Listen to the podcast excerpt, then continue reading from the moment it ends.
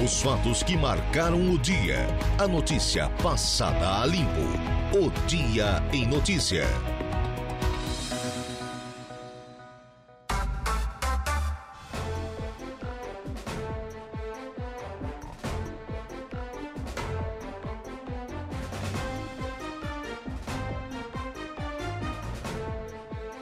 Dezesseis e dez, a hora é oficial de Brasília.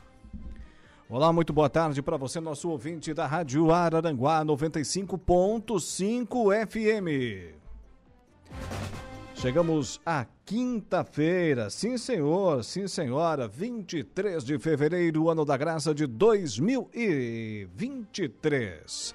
Quinta-feira de céu encoberto, condições do tempo instáveis, chove que chove, que é uma beleza em Araranguá e região. Começa agora mais um dia em notícia. Trabalhos técnicos com Igor Klaus nessa quinta-feira. Eu me chamo Laura Alexandre e juntos vamos até às 19 horas, sempre com o oferecimento de Angelone Araranguá. No Angelone é assim todo dia a dia de super promoções, super ofertas para você. E Januário Máquinas, a força, a potência que a sua terra precisa, tá lá na linha de produção, na linha de montagem da Januário Máquinas. Bem, no programa de hoje, converso com Maurício Preto, delegado de polícia de Passo de Torres. Ele vai falar sobre as investigações do rompimento da ponte Pêncil, lá no município de Passo de Torres. Também ainda no quadro Bem-Estar Pet, teremos a Evelise Rocha e os seus convidados. No programa de hoje, ainda converso com a deputada federal Daniela Rainer, nossa ex-vice-governadora foi candidata a deputada federal e hoje nos representa na Câmara dos Deputados. Pelo seu partido, Partido Liberal, vai falar sobre o tratamento do governo federal ao agronegócio de Santa Catarina. E também vou entrevistar aqui no estúdio o delegado regional Diego Archer de Haro. Vai falar sobre o novo prédio onde funcionarão a Delegacia Regional de Polícia, o Ciretran e a Delegacia de Investigações Criminais, a DIC de Araranguá, que está em processo final, o prédio, é, de mudança de móveis, hoje no programa. Além de tudo isso, teremos a conversa do dia com Saulo Machado e Lucas Casagrande, a previsão do tempo com Ronaldo Coutinho, a oração do Ângelos com o padre Daniel Zilli as ocorrências policiais com Jairo Silva, o momento esportivo com Dejair Inácio e, é claro, também a sua participação, que da mesma forma é atração, aliás, é a grande atração aqui do nosso programa. Você basta entrar em contato com os nossos canais abertos à sua interatividade, né? O 35240137. 35240137. Esse é o nosso telefone principal, o que mais toca, o que mais é acionado, mais é conhecido em Araranguá e região, 35240137. Fique à vontade também, da mesma forma, utilizando-se do nosso WhatsApp. O número para isso é o 988084667. 988084667. No Facebook, nossa live já está ao vivo. facebook.com/barra Rádio Araranguá e no YouTube nosso canal está lá funcionando, que é uma beleza. O Rádio Araranguá. O nosso ofício é o de informar e começa agora mais um dia em notícia. 16 horas e 13 minutos, 16 e 13. Nosso primeiro convidado já está por aqui nos corredores, daqui a pouquinho acessa, acessa nossos estúdios o delegado regional de polícia, Diego Archer Diário. Mais informação é o que não falta por aqui, já vamos com a primeira do programa de hoje. A prévia do censo 2022 realizado pelo Instituto Brasileiro de Geografia e Estatística, o IBGE, mostra que Santa Catarina é o terceiro estado brasileiro cuja população mais cresceu desde a última pesquisa. A predominância de mulheres não apenas se mantém, como também ampliou, indicam os dados. Comparado ao censo demográfico de 2010, ou seja, 12 anos atrás, 13 anos agora, né, a população catarinense aumentou 24,2%, quase um quarto né, de crescimento Mostra a prévia. A taxa representa um aporte de 1 milhão e 500 mil habitantes. A população catarinense passou de 6 milhões 240 mil para 7 milhões 760 mil. Nacionalmente, os dois estados com as maiores taxas de crescimento são Roraima, no norte, e Mato Grosso, no centro-oeste. O primeiro lidera a lista com aumento de 40,9% na população. Em 12 anos, são 184.300 habitantes a mais, passando de 450 mil para quase 635 mil. Mas o número principal que nos interessa aqui é Santa Catarina, o terceiro estado que mais cresceu em 12 anos e está mais feminino, tem mais mulheres, revela o censo prévio do IBGE. 16 e 15, Diego Archer delegado, seja muito bem-vindo mais uma vez aqui aos nossos estúdios. Obrigado por atender ao nosso convite. Boa tarde. Boa tarde, boa tarde a todos os ouvintes. Muito bem, doutora, vamos falar sobre essa boa nova, portanto, né, nos passou a informação ontem. Já lhe convidei para comparecer aqui para falar mais sobre o, o, o, assunto aos nossos ouvintes. É, o novo prédio, onde funcionarão a Delegacia Regional de Polícia, o Ciretran, também a Delegacia de Investigações Criminais, a DIC de Araranguá, e que está em processo final para mudança de imóveis. É isso? Exatamente. É uma ótima notícia. Depois de tanto tempo nessa situação que nós estamos passando, que também atrapalha a população do Vale. E é lógico, também atrapalha o nosso serviço, que não, não, não, nós não conseguimos trabalhar, digamos assim, na plenitude, né? o 100% que a gente gostaria de trabalhar.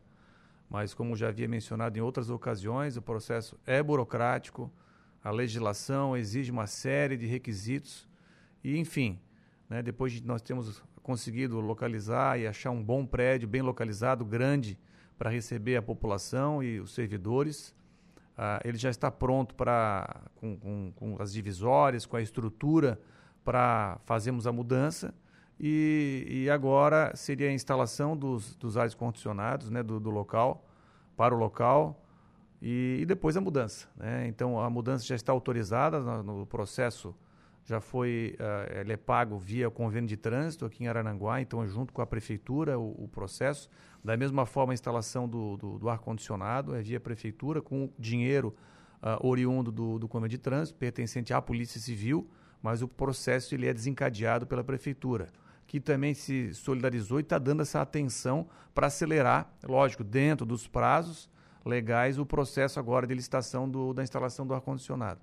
Uh, nós estivemos dentro do prédio e realmente não há como uh, colocar a estrutura de tecnologia receber população sem instalação do, do aparelho ar-condicionado. Claro que agora, com esse tempo, mas basta esquentar um pouco mais, que os próprios aparelhos não vão suportar uh, o calor e, logicamente, os servidores e a população. Mas isso está muito próximo de terminar e acreditamos, já estamos começando a encaixotar nossas coisas para poder fazer a mudança para o novo prédio. Doutor, é, esses móveis e também ainda os equipamentos de ar-condicionado, eles são os mesmos do antigo prédio, da, da, antiga estrutura ou não? São novos? Não, são os mesmos. Nós vamos, só, vamos transferir os que já estavam na antiga estrutura, vão ser colocados na nova estrutura. Da mesma forma, os, os, os aparelhos que estão instalados hoje na DIC. Eles atendem a necessidade, portanto? Sim, atendem a necessidade. Nós vamos acrescentar mais alguns aparelhos novos que nós já conseguimos, já foram adquiridos mas de modo geral a grande estrutura vai ser usada pelo que nós já temos, né? tanto os móveis, arquivos, a nossa estrutura vai ser levada, a estrutura interna de móveis e aparelhos de tecnologia para esse prédio novo. O número de funcionários continua o mesmo? Continua o mesmo. A diferença é que agora no prédio, ao invés de, de termos a delegacia da mulher, que antes ela, ela ficava ah, na parte de baixo do prédio da Delegacia Regional, nós teremos a divisão de investigação criminal, que vai ficar numa área própria, separada, mas vai ficar na mesma estrutura. Muito bem. E, e nessa mudança, é, quanto que será investido, quanto que será gasto, doutor? Olha, nós temos ah, de gastos é, com mudança, ah, que é uma mudança pesada, mudança grande, que é de toda a estrutura da delegacia regional e também da Ciretran e também da DIC e a instalação dos aparelhos de ar-condicionado. Né? Então, esse é o processo, na verdade, que vai ser gasto. Né? Não tem exatamente os valores específicos, porque eles dependerão agora da licitação, e isso vai ser definido em licitação. Né? O valor ele é, ele é encaminhado por base, né? então a gente vai ter o valor fixo quando a licitação for encerrada. Então, Mas, de modo geral, são esses o, a, a, despesa maior de, de mudança é isso, instalação de ar-condicionado, porque as instalações de cabeamento, de rede, né, uh, serão feitas, foram já feitas pela Polícia Civil e pelo Detran, então nós não, te, não tivemos custos, né, e nós temos um cabeamento interno específico, né, que é a rede do Estado. A questão de eletricidade para recepção da, da, nossa estrutura já foi feita pelo proprietário, as divisórias também já foram feitas pelo proprietário.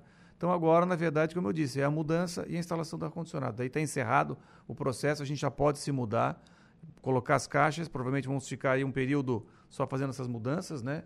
mas é um período curto, e daí poderemos atender a população. Então, assim, placas né, com orientação né, de como as pessoas vão se deslocar lá dentro, a placa de, da, com os nomes da, da Polícia Civil uh, e, da, e do Detran, isso pode ser colocado durante a nossa a permanência no prédio, não é algo que precisa ser feito, possa esperar agora. Sim. Claro que facilita o trabalho das pessoas que podem facilmente localizar o prédio, né? a gente sabe disso, mas não é algo que nós consideramos emergencial, que só vai atrasar a nossa ida que já está demorada. É isso mesmo que eu ia lhe perguntar, doutor. A população ela tem que se acostumar mesmo com essas situações proporcionadas pelo poder público, ou seja, de sempre esperar um pouco mais pelas, pelas mudanças, pelas alterações? É, é, assim, a gente sabe que tudo tem um limite, né? E eu entendo a população quando ela se resigna, né? Quando ela realmente se chateia, né? Em, em chegar num prédio e ele só atender pela parte da manhã ou ter que se deslocar até outro município para fazer fotografias para a CNH. E nós também entendemos isso. Em nenhum momento a gente acha que isso está certo, mas foi uma fatalidade que aconteceu. Nós a todo momento Tivemos uh, empenho em, em, tentar reformar o prédio, como eu já mencionei em outra ocasião. Né? A licitação já estava pronta para a reforma, mas a empresa vencedora da licitação desistiu e fez com que o processo retornasse a estaca zero. Isso fez com que o prédio acabasse, acabasse sendo desocupado. E daí gerou esse transtorno. E, lógico, até achar um prédio novo, até sair uma locação, licitação, dispensa, etc. Isso tudo é burocrático, é a legislação e a gente tem que respeitar. Enquanto isso, a gente tentou fazer o que foi possível para amenizar, digamos assim, né? amenizar a, a, o problema que geraria para a população. Né? E a única situação que realmente ficou pendente foi a questão das fotos, que acabou sendo deslocada para Turvo e para Sombrio. Muito bem, doutor. Hoje é possível dar um prognóstico, aliás, é possível fazer uma projeção de quando essa mudança terá sido efetuada, concluída? É, na, outra, na, outra, na nossa outra entrevista eu tinha dito que não, não deu um prazo, Sim. mas esperava que em fevereiro né, a gente Isso. pudesse ter uma, uma notícia. Mas, como eu disse, é, se, se não tivéssemos a questão do ar-condicionado, a gente já poderia já estar se mudando. Mas, pela nossa, nossa equipe, ah, os aparelhos de ar-condicionado, eles são imprescindíveis, não só para o bem-estar do servidor e da população, porque o prédio ele é muito fechado, ele é muito abafado, tem poucas janelas, a população realmente fica muito mal confortável lá dentro. E é lógico, os servidores né, que estariam ali todo dia. E também a questão da tecnologia, ou seja, nossos equipamentos de computação, o rack com toda a estrutura de, de computação que, que é levada para os computadores né, de tecnologia, não suportaria o calor. Então foi isso que acabou, digamos assim, postergando, né, mas não por muito tempo, a nossa ida. Né? Não, eu não gosto de dar prazo porque depois a gente promete e acaba não cumprindo. Mas eu garanto, a, a autorização para mudança já está dada, já foi uh, empenhado pela prefeitura, né, com o uso do nosso dinheiro de convênio de trânsito, e agora resta apenas a finalização do processo licitatório da instalação dos aparelhos de ar-condicionado. A partir do momento que começarem a instalar os ar-condicionados, ou seja, quando terminar essa licitação na prefeitura, nós já estaremos aptos a se mudar. Ou seja, é, essa licitação hoje está na administração municipal. Isso, ela é administrada pela administração municipal, que, como eu disse, está dando essa atenção.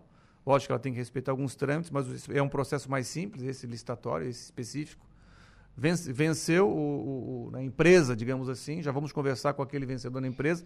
Ele vai nos dar daí o prazo, quando ele terminar a instalação, daí a gente já pode já começar a fazer a mudança, porque daí a gente vai saber quando que ele vai terminar o, as instalações do, dos aparelhos.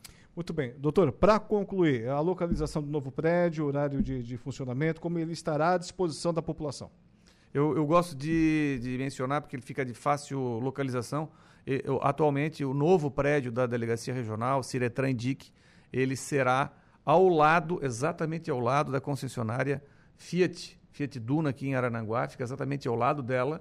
É um prédio de três andares, então ele tem um térreo, primeiro e segundo andar, digamos assim. Acaba tendo uh, dois andares para cima. Então ele é bem localizado. Né? Uh, assim que nós, nós uh, efetivamente nos mudarmos, vai, nós vamos solicitar à prefeitura a colocação das vagas específicas para idosos, né? aqueles que têm direito na forma do Código de Trânsito. Né? E, e vamos verificar a possibilidade de algum tipo de, de facilitação para o estacionamento das pessoas ali que precisam do serviço.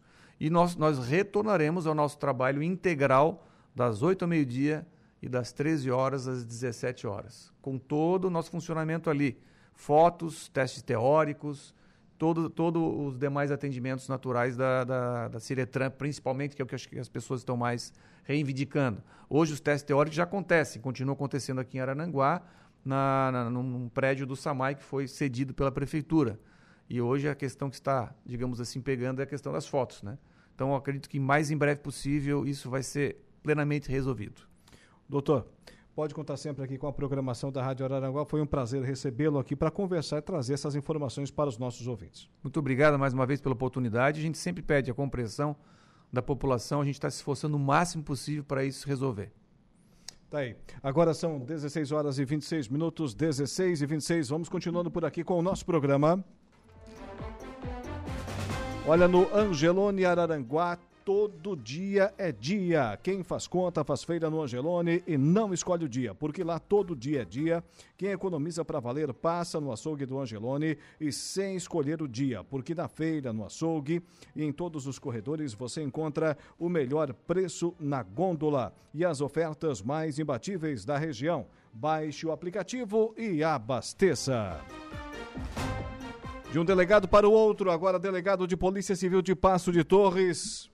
Maurício Preto, seja bem-vindo à nossa programação. Boa tarde. Boa tarde, boa tarde aos ouvintes.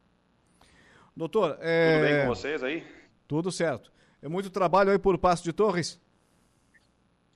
Bastante, bastante trabalho. Tivemos aí esse trágico acidente que ocorreu aí na, na segunda-feira de carnaval, né? Essa ruptura da, dos cabos da ponte que liga Torres a Passo de Torres e tivemos aí a queda de, de cinco dezenas de pessoas, aí 50, 60 pessoas na água, né? E o óbito de um rapaz aí já confirmado hoje, né? Infelizmente com o corpo localizado na praia em Passo de Torres. Muito bem. Doutor, hoje pela manhã me chamou a atenção uma informação que foi publicada na imprensa do Rio Grande do Sul dando conta das investigações sobre o estado de conservação, estado de manutenção dessa ponte que foi, cujo um dos cabos acabou se rompendo e ocasionando, infelizmente, esse trágico acidente. É, segundo o IGP do Rio Grande do Sul, e essa matéria aqui da, da imprensa gaúcha, é, o cabo da ponte que virou estava corroído e deveria ter sido substituído. Quais as informações a Polícia Civil de Passo de Torres tem sobre esse assunto? Pois é, da análise que foi feita no local do, do, do acidente, nós percebemos que o estado de conservação dos cabos ele, eles estavam uh, não estavam em boas condições, né? Então a gente percebeu aí evidentemente um nível alto de, de corrosão por ferrugem, o emprego de materiais inapropriados. Nós vimos ali o ancoramento das da, das, desses cabos né, de aço, eles são feitos de maneira diversa uh, no lado catarinense do que é feito no, no lado de, de Torres, né, no Rio Grande do Sul. Então, todos esses fatores né, indicavam que ali não era um local seguro para a travessia de pedestres. E, e, aliado a tudo isso, aí nós tivemos ainda o excesso de pessoas né, e o mau uso, né?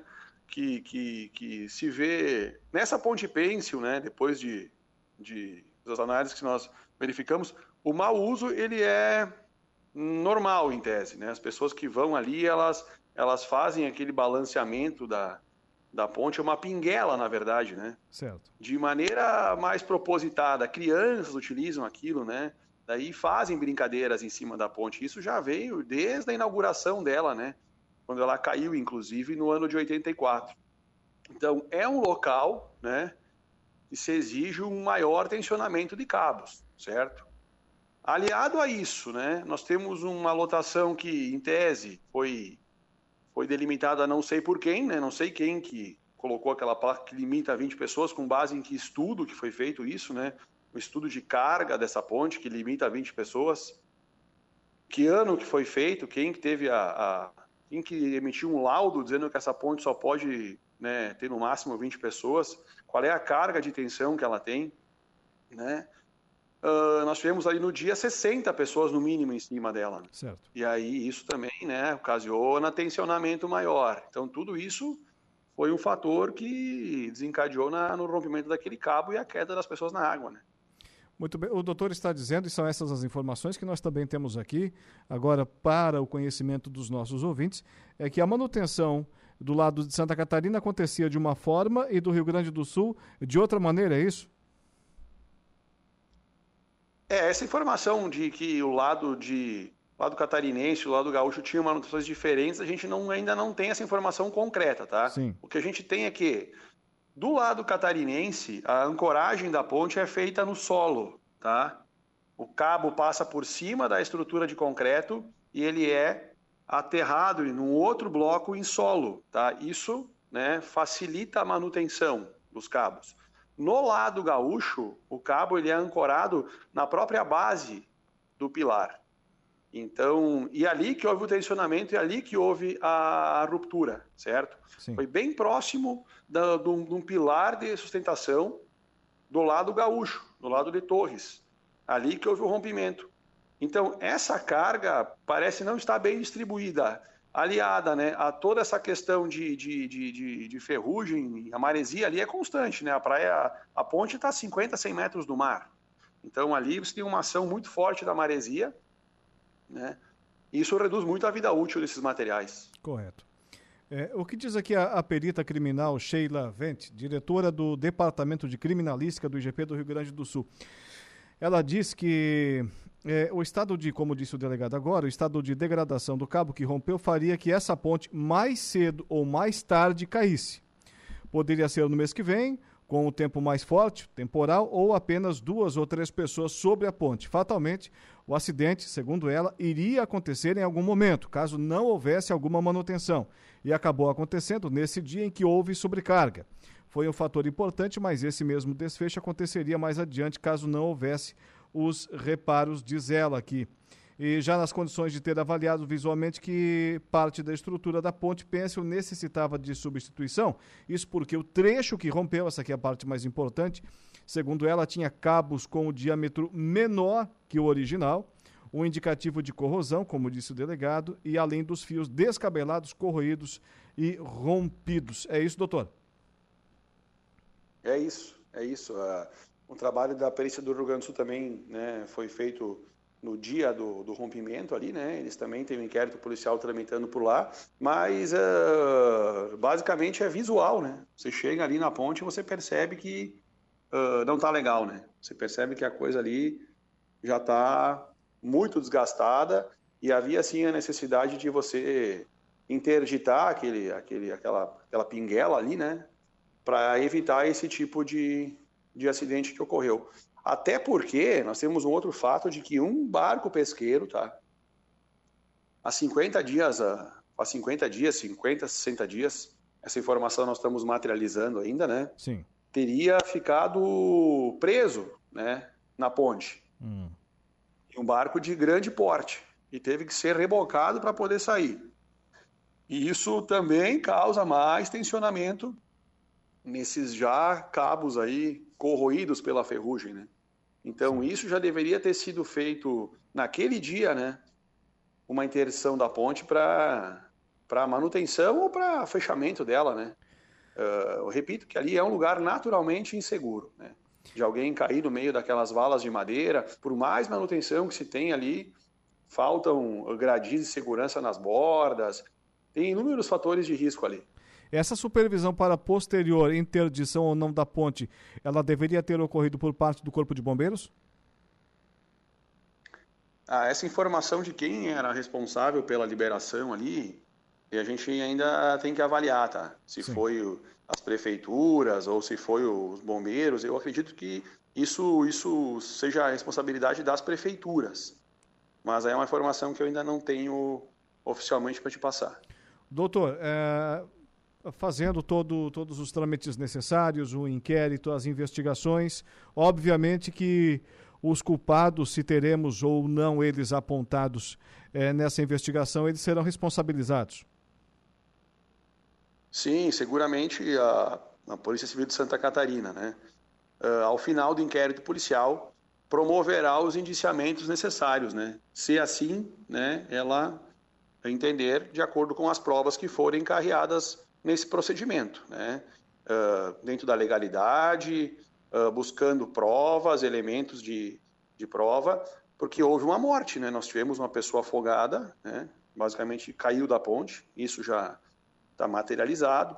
Tivemos ali alguns feridos, levemente, né? E, e, isso tem que ser apurado e, e apurar quem foi o responsável ou os responsáveis e promover os indiciamentos ao final do, do inquérito. Pelo número de pessoas que, pessoas que caiu na água, a tragédia poderia ter sido bem maior, né, doutor? Ah, com certeza, com certeza. A gente tem uma situação de, de, de, de, de, de acidente, né? Porém, em função do carnaval, haviam muitas pessoas também ali dentro do, do rio, com barcos, com botes, né? Uh, e aproveitaram esse grande fluxo de pessoas para auxiliar aí num salvamento coletivo, né? Tiveram pessoas aí que a gente sabe tiraram três, quatro crianças de dentro da água, né? São considerados heróis ali que, claro, infelizmente tivemos um óbito, né? Uh, mas foram quase 40 e, e poucas pessoas que, que foram salvas ali ou conseguiram sair da água, né? Delegado de Polícia Civil de Passo de Torres, Maurício Preto, agradecemos por demais a sua atenção para com os ouvintes da Rádio Araranguá. Parabéns pelo trabalho, estaremos sempre à disposição. Um abraço e boa tarde.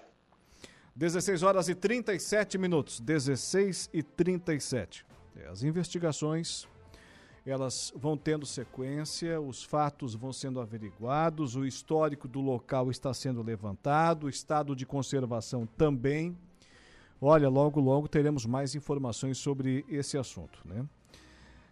O rompimento de um dos cabos da ponte em Passo de Torres, que liga Santa Catarina ao Rio Grande do Sul, Torres do lado catarinense, do lado gaúcho, Passo de Torres do lado catarinense. É, houve esse rompimento do, em um dos cabos da Ponte Pêncil. Uma pessoa morreu. Uma pessoa, poderia ser 50, foi uma. A tragédia poderia ter sido maior, a verdade, mas uma vida já é o suficiente para que tenhamos uma grande investigação, sem dúvida nenhuma. O simples colocar em risco a vida das pessoas, se não tivesse morrido ninguém, teria de haver a mesma investigação. Ainda mais, como disse o delegado Maurício Preto, havendo um óbito.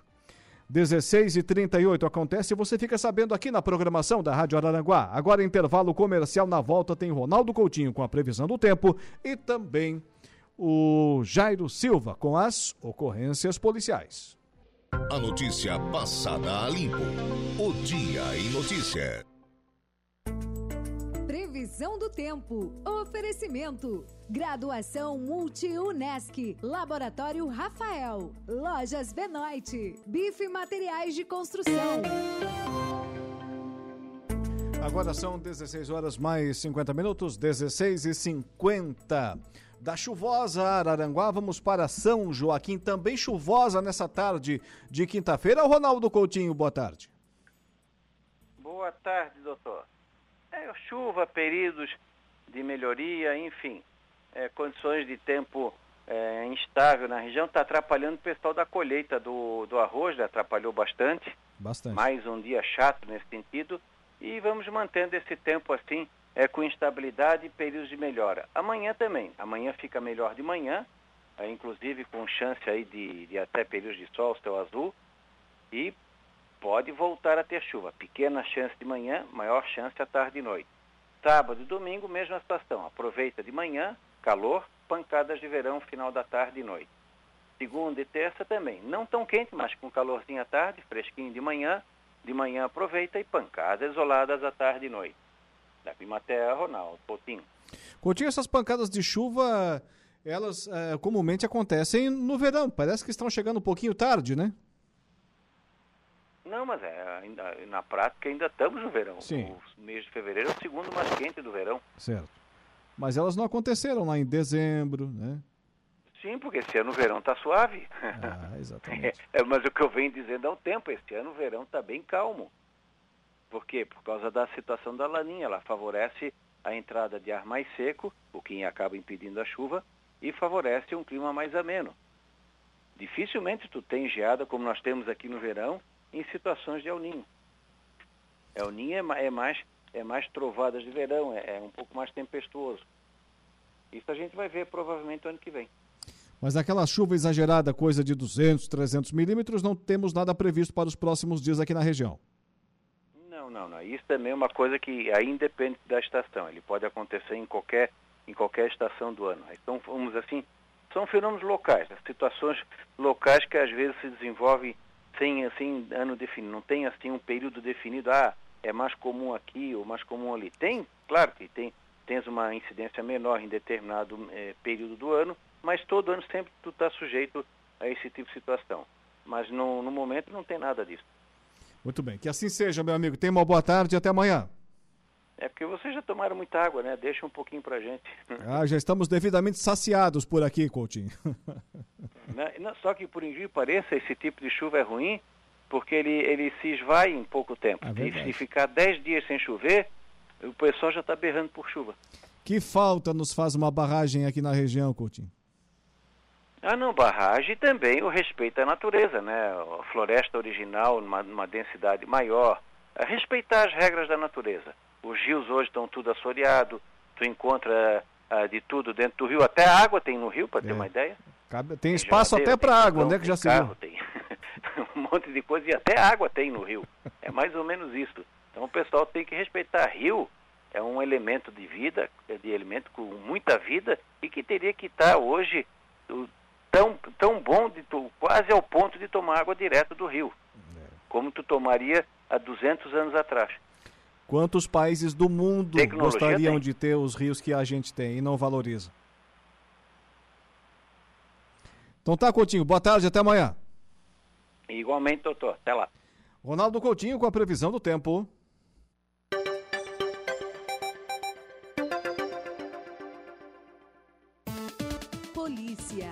Oferecimento. Unifique. A tecnologia nos conecta. Autoelétrica RF Araranguá. E Estruturaço. Loja de gesso acartonado.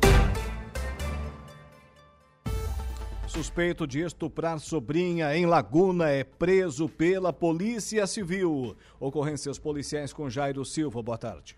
Boa tarde, Elaor. Um homem de 57 anos, morador de Laguna, foi preso em flagrante suspeito de estuprar a afilhada de apenas 11 anos. Ele também é suspeito de abusar sexualmente de outra afilhada da mesma idade, informou a Polícia Civil ontem. Ele passava o carnaval com a família em Itapoá, no norte de Santa Catarina, quando foi flagrado pela ex-sogra se masturbando na frente de uma das crianças. O homem foi espancado por familiares e vizinhos que ouviram ele ser chamado de estuprador. O suspeito foi casado por 22 anos com uma tia das meninas. Como o casal havia se separado, o homem estava morando em Laguna, mas insistiu para passar o carnaval junto dos familiares da ex-companheira em Itapoá. De acordo com o delegado responsável pelo caso, o doutor Eduardo de Faveri, o homem tentou explicar para a ex-esposa que nunca tinha transado com as vítimas, mas em nenhum momento negou os outros atos libidinosos que também configuraram estupro de vulnerável. A polícia também diz que há elementos que comprovam que o suspeito fazia videochamadas com frequência com as vítimas e, durante os vídeos, cometia atos libidinosos e ainda pedia vídeos de cunho sexual para elas. Para que as afilhadas não relatassem a situação, ele as ameaçava e oferecia dinheiro. Os pais não tinham conhecimento desses contatos. O inquérito policial foi aberto na delegacia de Itapoá para investigar o caso. Segundo a polícia, o pedido de prisão preventiva do suspeito foi aceito pela justiça. No Brasil, a Laura, a maioria dos 67% dos 69.418 estupros cometidos entre 2015 e 2019 tiveram como vítimas meninas com idade entre 10 e 14 anos. É o que destaca um estudo do Centro de Integração de Dados e Conhecimentos para a Saúde, o SIDAX, vinculado à Fundação Oswaldo Cruz Bahia. De acordo com a pesquisa, 62,41% dos autores do crime eram conhecidos às vítimas. É importante que professores e pessoas do convívio de crianças e adolescentes estejam alertas para o aparecimento de sinais como alteração repentina de comportamento, de humor, falta de apetite, distúrbios do sono e medo da presença de pessoas adultas.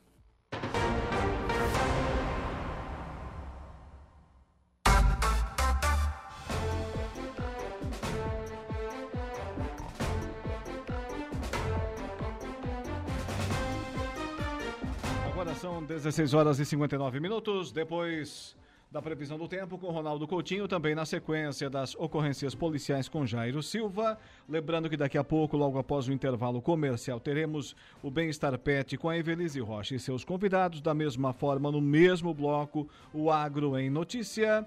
Agora, a notícia da hora com Igor Klaus. Voltamos com a notícia, Laur, que dólar encosta em R$ 5,17 após fim do feriado de carnaval. Notícia da hora. Oferecimento. Giasse Supermercados. Laboratório Bioanálises. Civelto Centro de Inspeções Veicular. Clínica de Olhos São José. Lojas Colombo. E Rodrigues Ótica e Joalheria.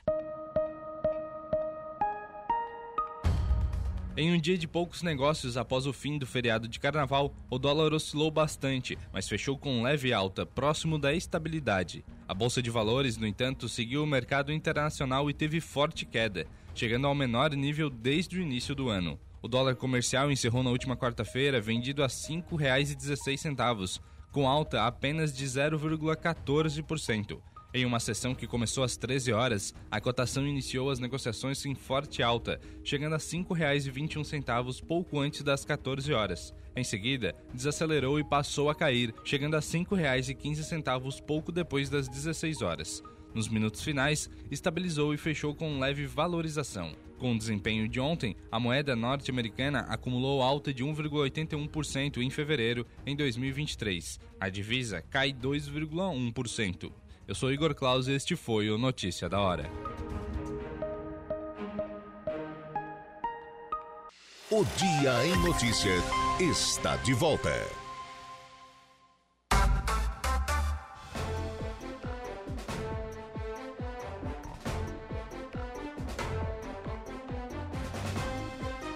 Agora são 17 horas mais 10 minutos, 17 e 10. Estamos de volta com o Dia em Notícia e sempre com o oferecimento de Angelone Araranguá. No Angelone é assim todo dia, dia de super promoções, super ofertas para você.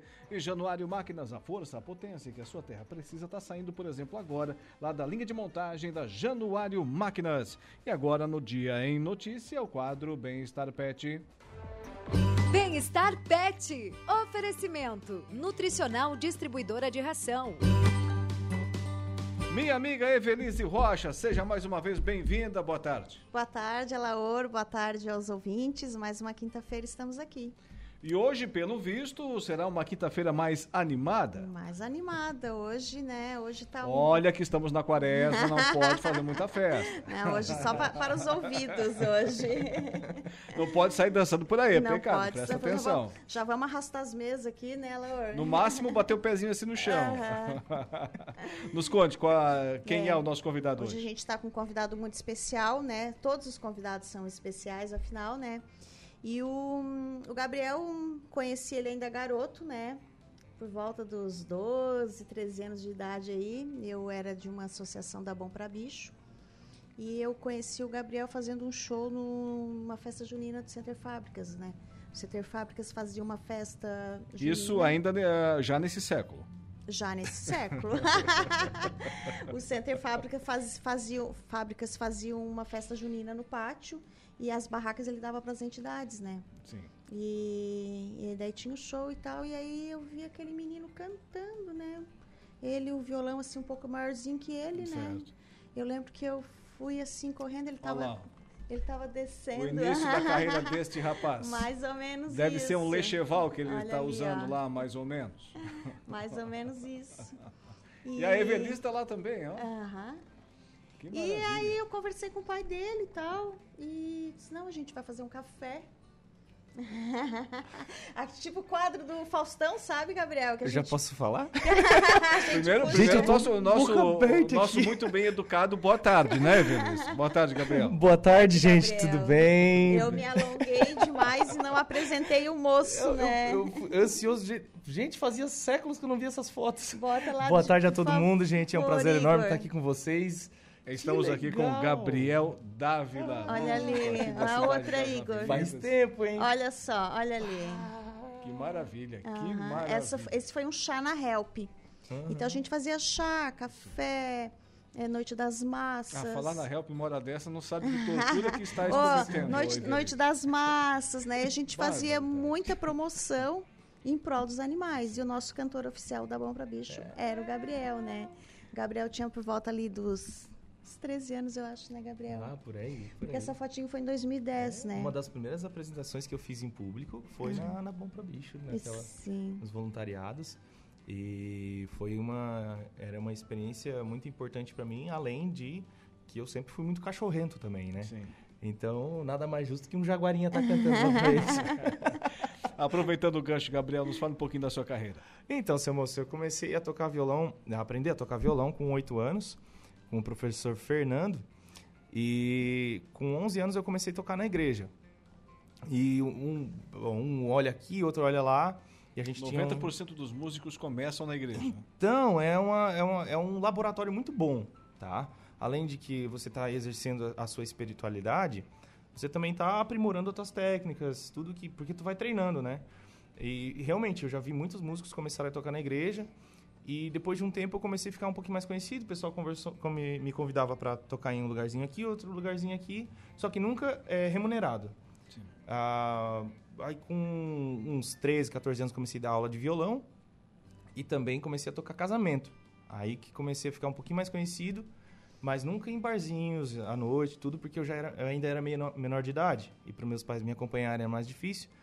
Com 18, 19 anos, eu comecei a ser garçom numa pizzaria e nos dias de folga, eu conversei com o patrão e disse, olha, quem sabe eu faço uma musiquinha para vocês, uma, uma noite musical. E começou a dar certo, começou a dar movimento, o pessoal me conheceu, larguei de garçom e fui viver a noite, né? e aqui estamos nós. Ah, eu ah, fui para a Europa no último ano para fazer a cidadania da minha, da minha esposa e voltei esse mês para dar um alô para a turma, fazer uma mini turnezinha. Então achamos o responsável pelas chuvas. É, vim trazer chuva. Ah, Olha, Encontramos o responsável. olha. É, tamo, tamo aí. Olha, já teve muita gente que me falou isso. Olha, foi tu que trouxe chuva, né? Porque que temporal. Era... Foi, foi muita água. Mas faz parte. E a tua aqui. ligação com, com, os, com, os, com os pets? Aí, desde, desde pequenininho, sempre fui apaixonado por bicho de tudo que era tipo. Sempre a biologia sempre me encantou, porque sempre que a mãe me falava pra estudar, eu ia lá e folhava os livrinhos de, de ciências, né? Via os bichinhos. Hoje eu, hoje eu sei o nome de um monte de animais, o que que se alimenta, coisa que tal. E cachorro, gato, tudo que era bicho que eu via na rua sempre me cortou o coração, sempre levava pra casa, mãe, vamos adotar, mãe. Não. não. Eu conheço uma pessoa que pode dar conta disso aí. aí a gente mandava pra Evelise, né? Mas é, é engraçado como os caminhos se cruzam, né? E as pessoas da, de, de, de ideias parecidas vão, vão dando certo. Foi aí que eu conheci a Evelise. E essa amizade que a gente construiu até É, hoje, né? Inclusive, a mãe do Gabriel, a Patrícia, é- foi minha aluna. Foi minha aluna no curso de magistério. Ah, é? Não sabia? Não sabia. Olha aí, aluna. confidências. Aham. Hoje a gente vai, a gente vai Olha botar só. tudo hoje pra fora. A sua vida em resumo. É, e então eu já conheci a Patrícia, né? E aí o Gabriel, assim, ele vem de uma família fantástica, né? Hoje eles, ah, eles têm, ele tem as irmãs, as gêmeas, né? Elas estão com o quê? 17 anos? Estão com 17 anos, mulher. Então- Vão fazer 18 esse ano. Ai, É, mas e cresce. eles têm um ministério de música, todos cantam e, e tocam. Olha, a prole veio boa, tá? É. O pai Tá sempre tocou, o meu pai é o Juliano Dávila. Ele sempre tocou nas festas de firma, sempre era o, o festeiro da, da, da festa. E a mãe, ela começou a cantar na, na igreja comigo depois de um tempinho. E foi, foi misturando. Hoje eles têm uma, uma banda na, na igreja, o Ministério de Música, ah, no qual eu comecei a tocar, né? E, mas toda a vida eles foram sempre a minha inspiração para a música. Minhas irmãs depois elas vieram. É, a minha irmã a Letícia ela toca teclado, a, a minha irmã Júlia toca batera. E é- é uma família de, de música, assim, sabe? Sim. Mas, Evelise, o homem trouxe o violão, né? E a gente está aqui só conversando com ele. Vamos fazer Vamos ouvir uma música. ele utilizar do- esse instrumento. Gabriel. Me lembrou do- de, um, de um músico conhecido, o Dado e o Mundo Animal, do Legião Urbana, o Dado Vila Lobos. Tinha uma sim. banda, o nome da banda era Dado e o Mundo Animal. Então vamos lá, né?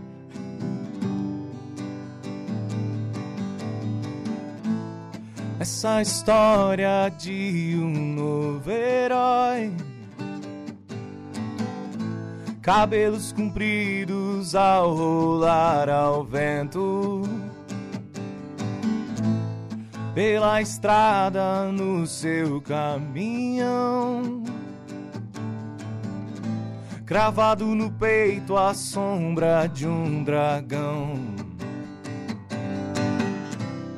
Tinha um sonho ir pra Nova York, levar a namorada, fazer seu caminhão voar as nuvens. Mas enquanto isso na estrada, saudade vai, vai, vai, saudade vem, vem, vem te buscar. Oh, oh, oh, oh,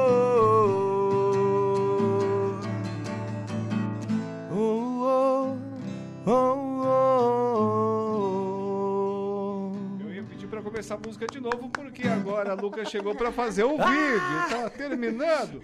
Gabriel. Vamos deixar para o final, vamos deixar para o final. Salve, então, salve. Luca, o, o vídeo para as nossas redes sociais. Vitor e Léo? Mas parabéns. Esse é Vitor Léo, uma das Então. primeiras músicas que eu toquei lá no Center, no Center Fábricas. É, lá no, no café que a gente fazia, na- ele tocava muito, era o Sapo na Lagoa, né? Uhum. Sapo na Lagoa também de... Também do Vitor Léo. Léo, né? E por muito tempo eu escutava o Sapo na Lagoa, a música do Por Gabriel. nada. A música do Gabriel.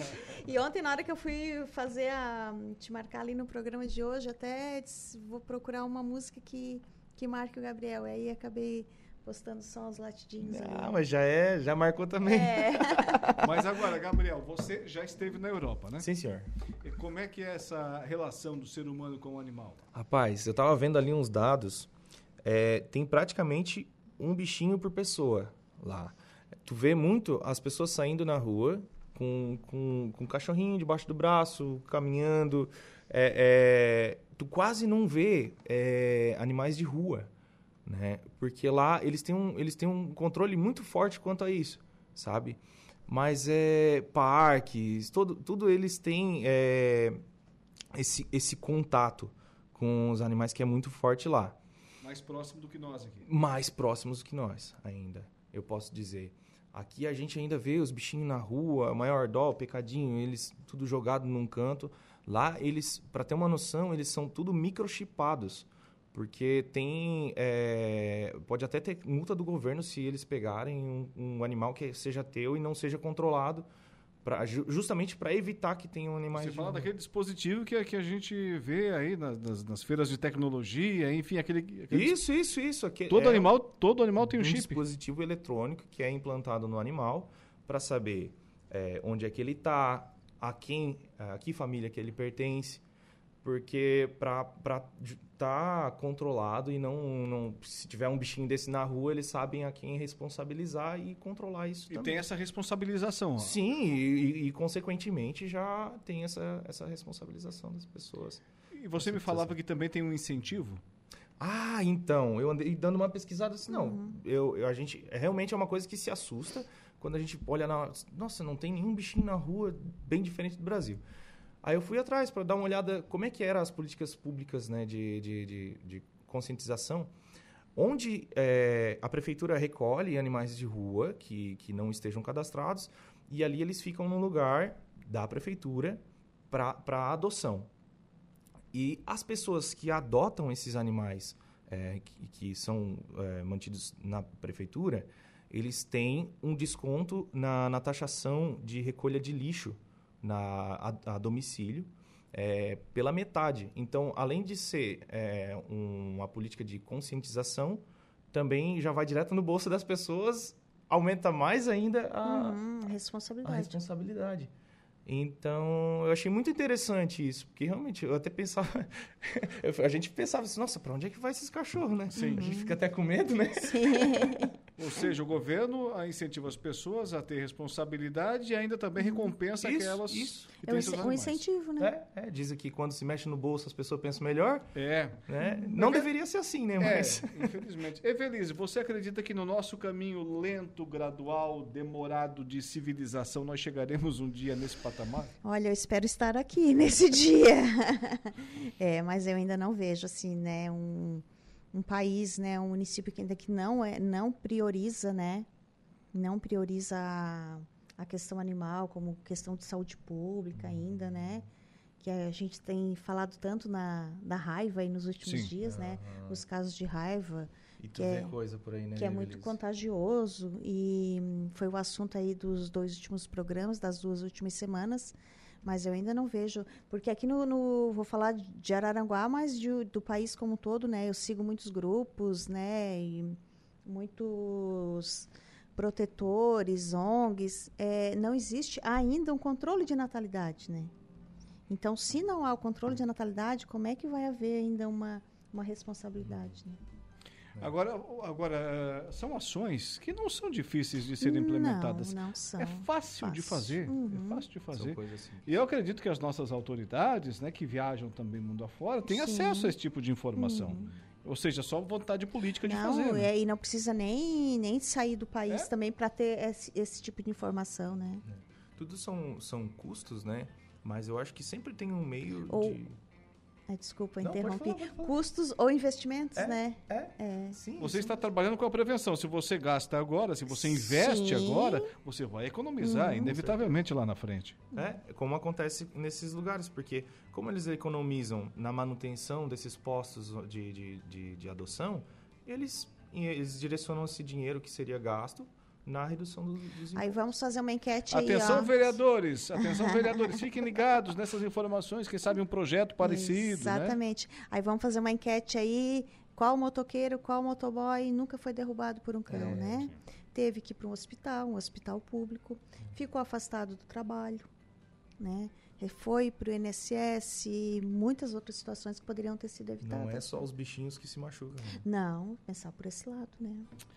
Pois bem. Evelise, alguma pergunta para o nosso convidado? Não, o Gabriel, é, inclusive, eu convidei a esposa dele, a Júlia, né? É. E ela é vegetariana. Ah, verdade. É, mas ela estava ocupada hoje, ela não poderia vir no programa, é, né? É, ela tem... Fica para a próxima, Nós então. Estamos né? fazendo um monte de check-ups para essa próxima Tá pegando no pé, a Evelise tá pegando no pé. A Júlia tem vergonha. Um abração, Júlia, para ti. Ju. e, então, Faz a Júlia, a Júlia é vegetariana também, teria uma Seria uma bela conversa com a Júlia, mas é. eles já é. retornam, né? Uh, na semana que vem eles já vão embora. Ah, estão de viagem de retorno marcado? A gente vai voltar dia 28 para a Alemanha. A gente, vai, a gente foi para lá, fez a cidadania e agora a gente está retornando para poder retornar esse dinheiro do, do, investimento que a gente fez. Mas vem cá, o que, que a Alemanha tem que o Brasil não tem? Sorvete. Olha, uh, lá tem bastante sorveteria, sabe? Sim. E eles contratam muito brasileiro. Eles têm um sistema de trabalho que eles chamam de Vito e Elódio. Hum. Eles é, cedem é, o espaço, o apartamento, é, geralmente é em cima da sorveteria. Eles te, entre aspas, dão o, a, o aluguel e a alimentação e a parte tu ainda tem o teu salário. Então, para começo, para pessoas que estão botando a cara a tapa para trabalhar, tudo, é um ótimo pé de meia que se faz é, para entrar na Europa, vamos dizer assim, então, porque lá o, o dinheiro rende bastante. Até. É, mas também se gasta mais, né? É, sim, sim. Se, se vai sem educação financeira para lá, Tem muita gente que vai, gasta pra caramba, porque lá Porque tudo... se gasta e ganha, mas também se gasta em euro, É, né? sim, sim, sim. Mas lá é a proporção que se gasta, pra ter noção, a gente ia no mercado, o que a gente gastava numa semana era o que se gasta num dia aqui, sabe? É, então é, é, é diferente, é diferente. Só quem me falaram muito, ah, Gabriel, tu vai pra fora, tu não. Tu tá deixando todos os teus contatos aqui, tu, tu já tá legal, porque eu, eu trabalho à noite, né? Eu trabalho, eu toco nos Tem a restaurantes, já casamentos. formada. Tenho, tenho meu nome mais ou menos encaminhadinho aqui. Só que eu ainda larguei tudo que eu fiz aqui, porque só quem vai pra lá que, que entende, sabe? É. Agradeço muito. é, a, gente, eu, a gente juntou um dinheirinho para poder ir para lá, para poder investir nisso. A gente te- mas a gente teve muita ajuda ah, dos, dos nossos pais, questão de suporte, né? direcionamento. É, muitos amigos é, entraram nessa com a gente, com contatos, informações. Então. Tudo muito bem planejado, Tudo né, muito Gabi? bem, bem planejado que não dá para meter o louco simplesmente. Não foi de mochi- eh, mochileiro. Olha, não foi. Vai pra qual cidade lá, Gabriel? Nós vamos agora para o norte da Alemanha. É bem, é- o nome é bem difícil de, Isso, de a falar. Alemanha já é fria, vai pro norte mais frio Nossa ainda. senhora, tô levando só casaco daqui. Daí chega, a gente saiu da Itália quando a gente tava vindo pra cá mês passado, tava menos 3 graus. A gente entrou aqui no Brasil, desceu, tava 26, 30 graus, nem lembro mais quanto é que... A Mas- boca chegou a entortar, né? Mas atenção, vai parar a chuva, o Gabriel tá indo Vai, embora. pode embora. Pode ficar, já fiz um acordo com São Pedro. Pra encerrar, vamos encerrar de música? Vamos encerrar de música. Tem pedido especial? Não, Só não não vai pedir Raul, né?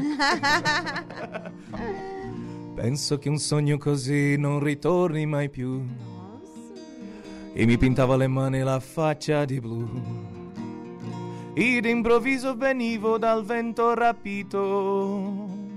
I miei a volare e nel cielo infinito. Volare, oh, cantare, oh nel blu dipinto di blu, felice di stare lassù.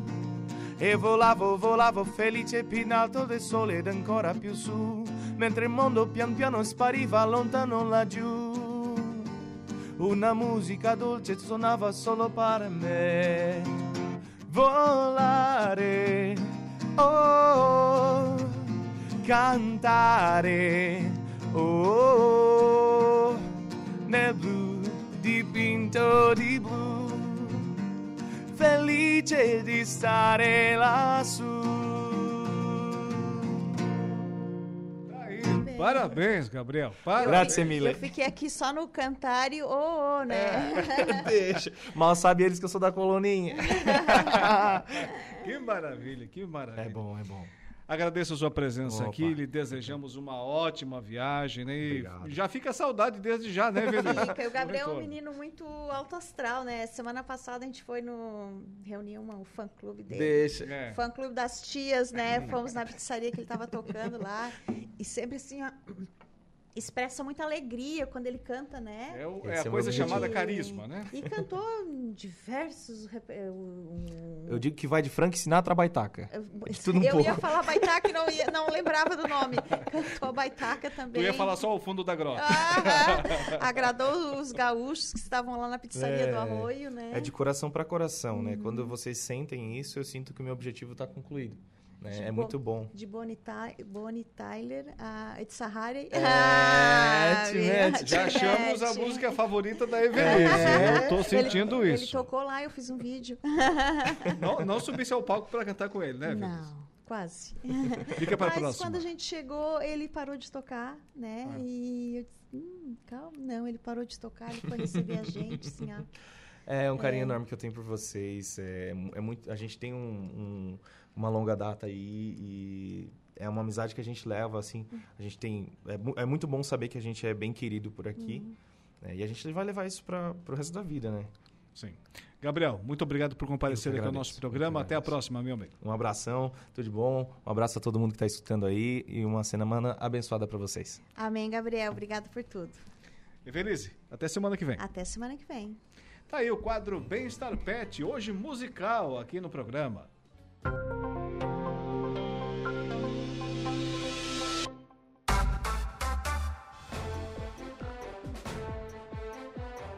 17 horas mais 33 minutos, 17 e 33 para Copersuca desde 1964. Agora o Agro em Notícia. O Agro em Notícia. Oferecimento Copersuca. Há 57 anos cooperando com muito sucesso. As operações de fusão e aquisição envolvendo o agronegócio cresceram em 2022, de acordo com pesquisa realizada pela KPMG. Em 2022, foram registradas 117 transações contra 57 em 2021, um crescimento de 105%. As transações domésticas predominaram, 75% das negociações envolveram empresas de capital majoritariamente nacional adquirindo de brasileiros capital de outras companhias companhias estabelecidas no país. As estrangeiras comprando capital de empresa estabelecida no Brasil representaram 24% das negociações e ainda houve 1% de brasileiras adquirindo capital de companhias estabelecidas no exterior. De acordo com a KPMG, o agronegócio respondeu por 7% do total de operações em todos os segmentos realizados no Brasil em 2022. Música O Agro em Notícia tem sempre o oferecimento da Copersuca desde 1964 com o seu sistema democrático de gestão.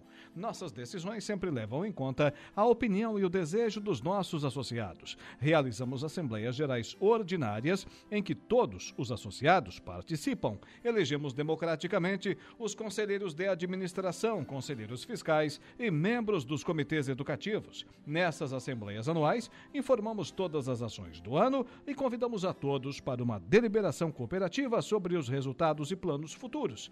Desde 1964, essa é a Copersuca. Intervalo comercial. Na volta, aqui tem Dejair Inácio e o Momento Esportivo.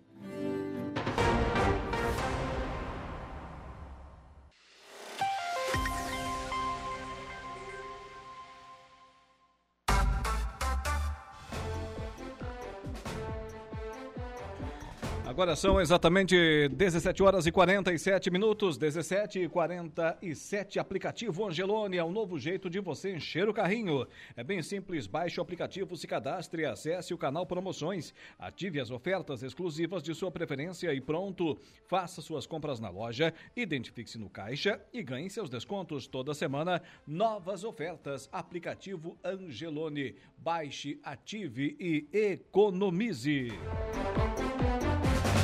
Potência, durabilidade, economia e a confiança em uma marca que atravessou décadas e continentes. Esses são os tratores da linha JP, líder de vendas e de resultados para o empreendedor do agronegócio. São 25 anos de uma empresa construída pelo empenho e obstinação de uma família, colaboradores e clientes. Januário Máquinas, a força que a sua terra precisa.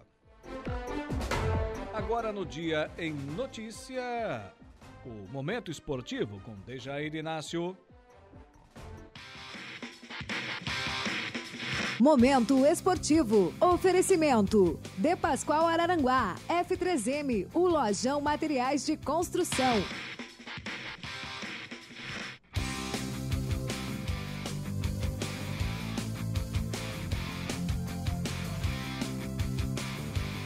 Agora 17 horas mais 48 minutos, então já temos dois semifinalistas do Suíço do Morro dos Conventos. Dejair Inácio, boa tarde. Boa tarde, Alaor, tudo bem? Tudo certo. Dois semifinalistas que venceram ontem, ambos pelo placar de 2 a 1 um, e ambos é, o empate acabava os tirando fora do campeonato. Hum. Foi o caso aí da equipe do Rancho Cipó Milome, que o atual vice-campeão, que reeditou ontem a decisão do ano passado contra o atual campeão Verdinho. O Rancho venceu o placar de 2 a 1 o empate dava a vaga ao Verdinho e o gol saiu nos minutos finais. Nos minutos finais da partida acabou o Rans Palmilome fazendo 2 a 1 e classificando aí para a semifinal, mais uma vez chegando a equipe aí do Meleiro, lá da sua terra natal. Rans Palmilome 2, Verdinho 1, Rans Palmilome foi o primeiro semifinalista da noite. Na outra quartas de final, que tivemos ontem à noite, tivemos o Atlético Mato Alto Teixeira desbancando todo o favorito Santa Cruz. O Santa Cruz fez uma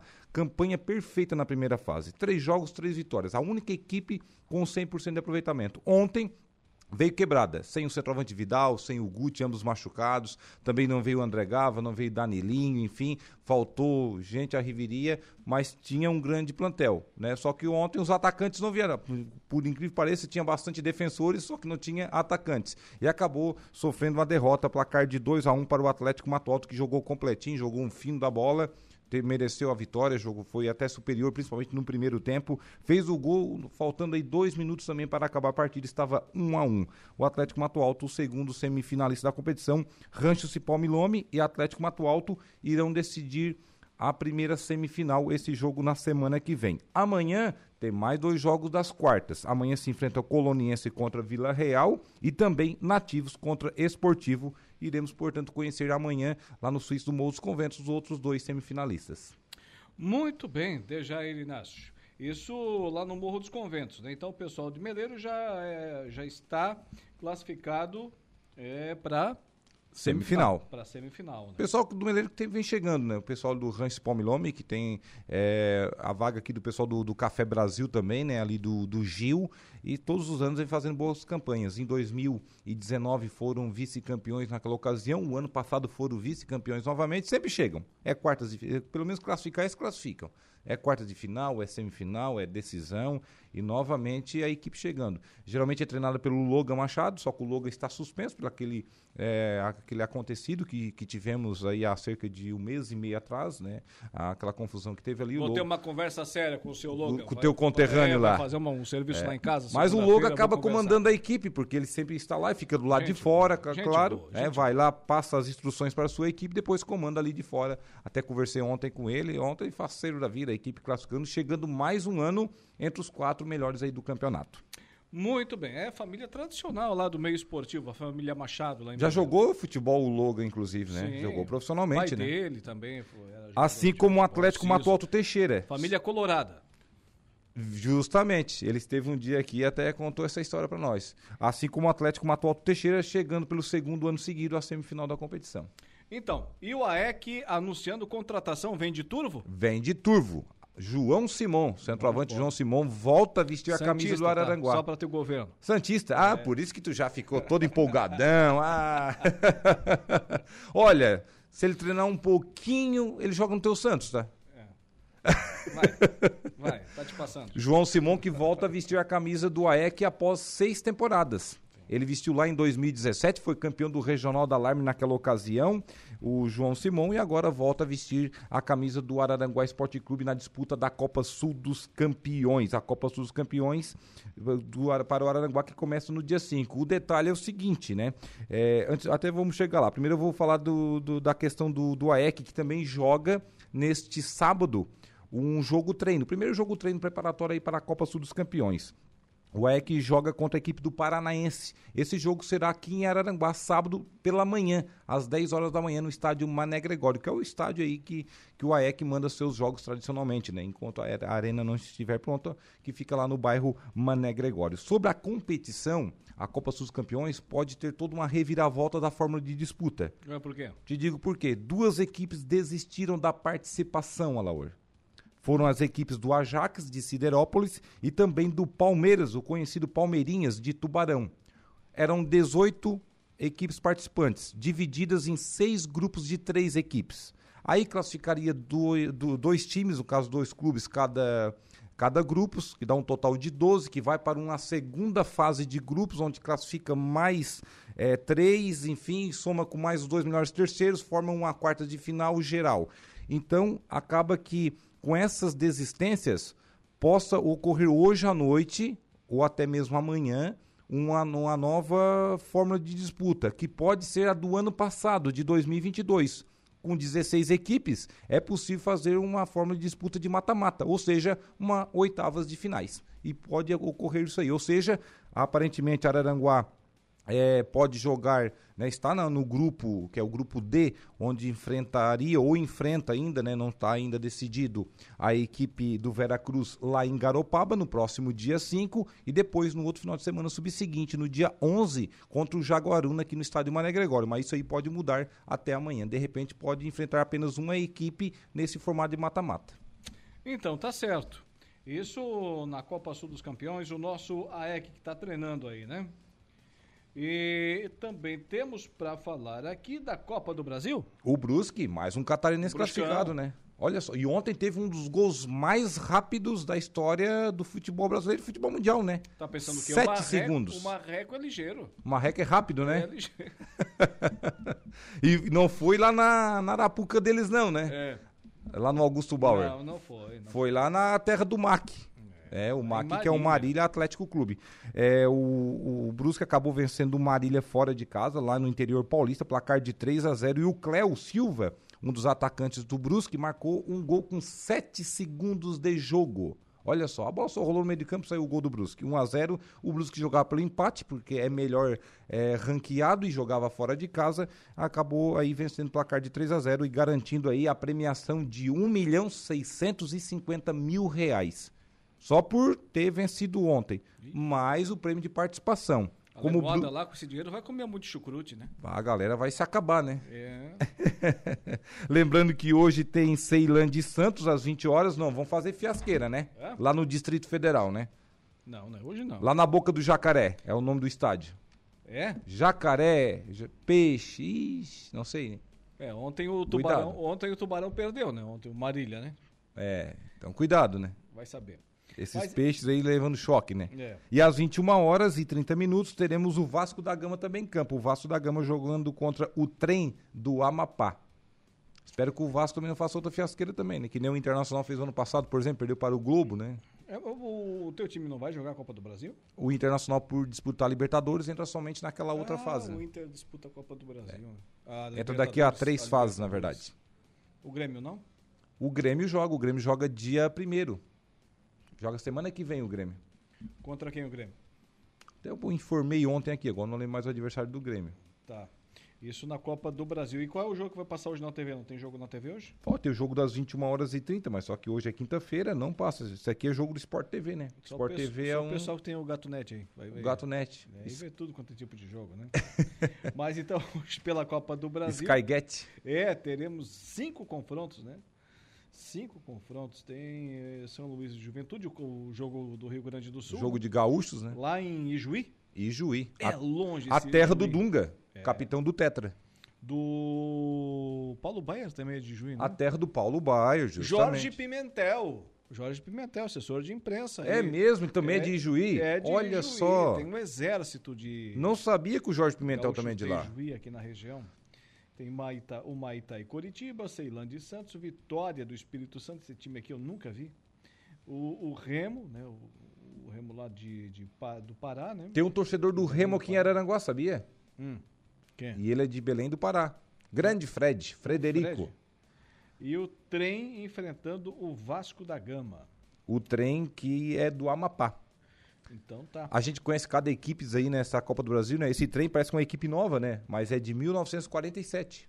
E aí, outro dia eu estava vendo, a- o Globo Esporte fez uma publicação especial, até porque é a Globo que transmite a Copa do, a Copa do Brasil, né? Uma publicação especial com os estados eh, que- têm times que venceram a Copa do Brasil. Santa Catarina tem, tem uma tacinha lá. Tem uma tacinha. E foi a terceira edição, né? É, do Tigre, do A Tigre. terceira edição, a primeira foi em 89, com o Grêmio campeão. Sim. A segunda edição foi em 90, com o Flamengo campeão. A terceira edição em 91, com o Criciúma Esporte Clube. Foi o primeiro campeão do interior, digamos assim, né?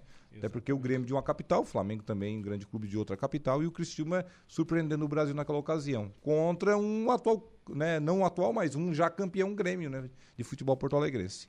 E ali apareceu o Luiz Felipe Scolari.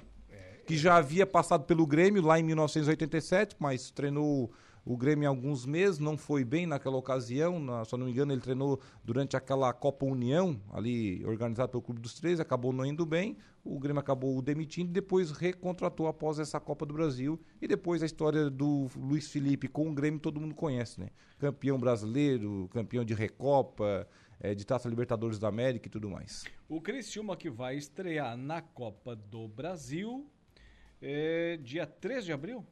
Não, 13 de março, semana que vem. Não, peraí, o início da trajetória. Ah, tá certo, é semana que vem. O Real Ariquemes. Real Ariquemes, isso é onde? Que estado do, do, do, do, do, do mundo? É de é Roraima.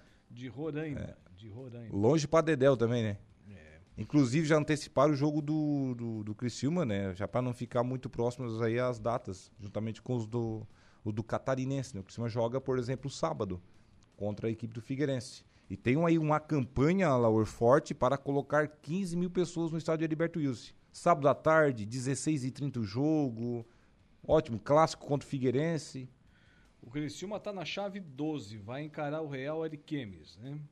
O Criciúma já vai ganhar 1 milhão e 200 mil, né? Por estar na competição. E se avançar, vai ganhar mais 1 milhão e 400 na Copa do Brasil. É forte a premiação. Só porque tem um detalhe, o Criciúma, se passar pelo Real Ariquemes, vai pegar provavelmente o Coritiba. É, daí já começa é, a pegar uma carninha de pescoço. do Acre contra o Coritiba. Aí é clube da, da Série A. É, já pega um da Série A, já pega forte. Já não vai levar tanta sorte assim o Criciúma, né? Geralmente, às vezes, pega um da Série C, enfim. Não que, né? Mas querendo não vai pegar uma equipe de Série A. Série A e Série A. Mesmo que a Série A ainda não começou, né? então tá, Dejair Inácio, voltas amanhã? Com certeza, Laura. Um abraço até lá. Dejair Inácio com o Momento Esportivo. Momento de reflexão e fé. A hora do Ângelos. Olá, querido povo de Deus. Você que acompanha o Dia em Notícia, reze comigo a oração do Ângelos. Em nome do Pai, do Filho e do Espírito Santo. Amém. O anjo do Senhor anunciou a Maria e ela concebeu do Espírito Santo. Ave Maria, cheia de graça, o Senhor é convosco. Bendita sois vós entre as mulheres, e bendito é o fruto do vosso ventre, Jesus. Santa Maria, Mãe de Deus, rogai por nós, pecadores, agora e na hora de nossa morte. Amém. Eis aqui a serva do Senhor. Faça-se em mim segundo a vossa palavra. Ave Maria, cheia de graça, o Senhor é convosco. Bendita sois vós entre as mulheres, e bendito é o fruto do vosso ventre, Jesus. Santa Maria, Mãe de Deus, rogai por nós, pecadores, agora e na hora de nossa morte. Amém. E o Verbo de Deus se fez carne e habitou entre nós. Ave Maria, cheia de graça, o Senhor é convosco. Bendita sois vós entre as mulheres, e bendito é o fruto do vosso ventre, Jesus. Santa Maria, Mãe de Deus, rogai por nós, pecadores, agora e na hora de nossa morte. Amém. Rogai por nós, Santa Mãe de Deus, para que sejamos dignos das promessas de Cristo. Oremos. Infundi, Senhor, a vossa graça em nossos corações, para que, conhecendo pela anunciação do anjo a encarnação de vosso Filho bem-amado, cheguemos por sua paixão e cruz a glória da ressurreição. Por Cristo nosso Senhor. Amém. Glória ao Pai, ao Filho e ao Espírito Santo, como era no princípio, agora e sempre. Amém. Que Deus os abençoe, proteja a sua família, em nome do Pai, do Filho e do Espírito Santo. Amém. Que Deus os abençoe e até amanhã, se Deus quiser. Você ouviu? A Hora do Ângelos. Direto da Paróquia Sagrada Família, da Cidade Alta.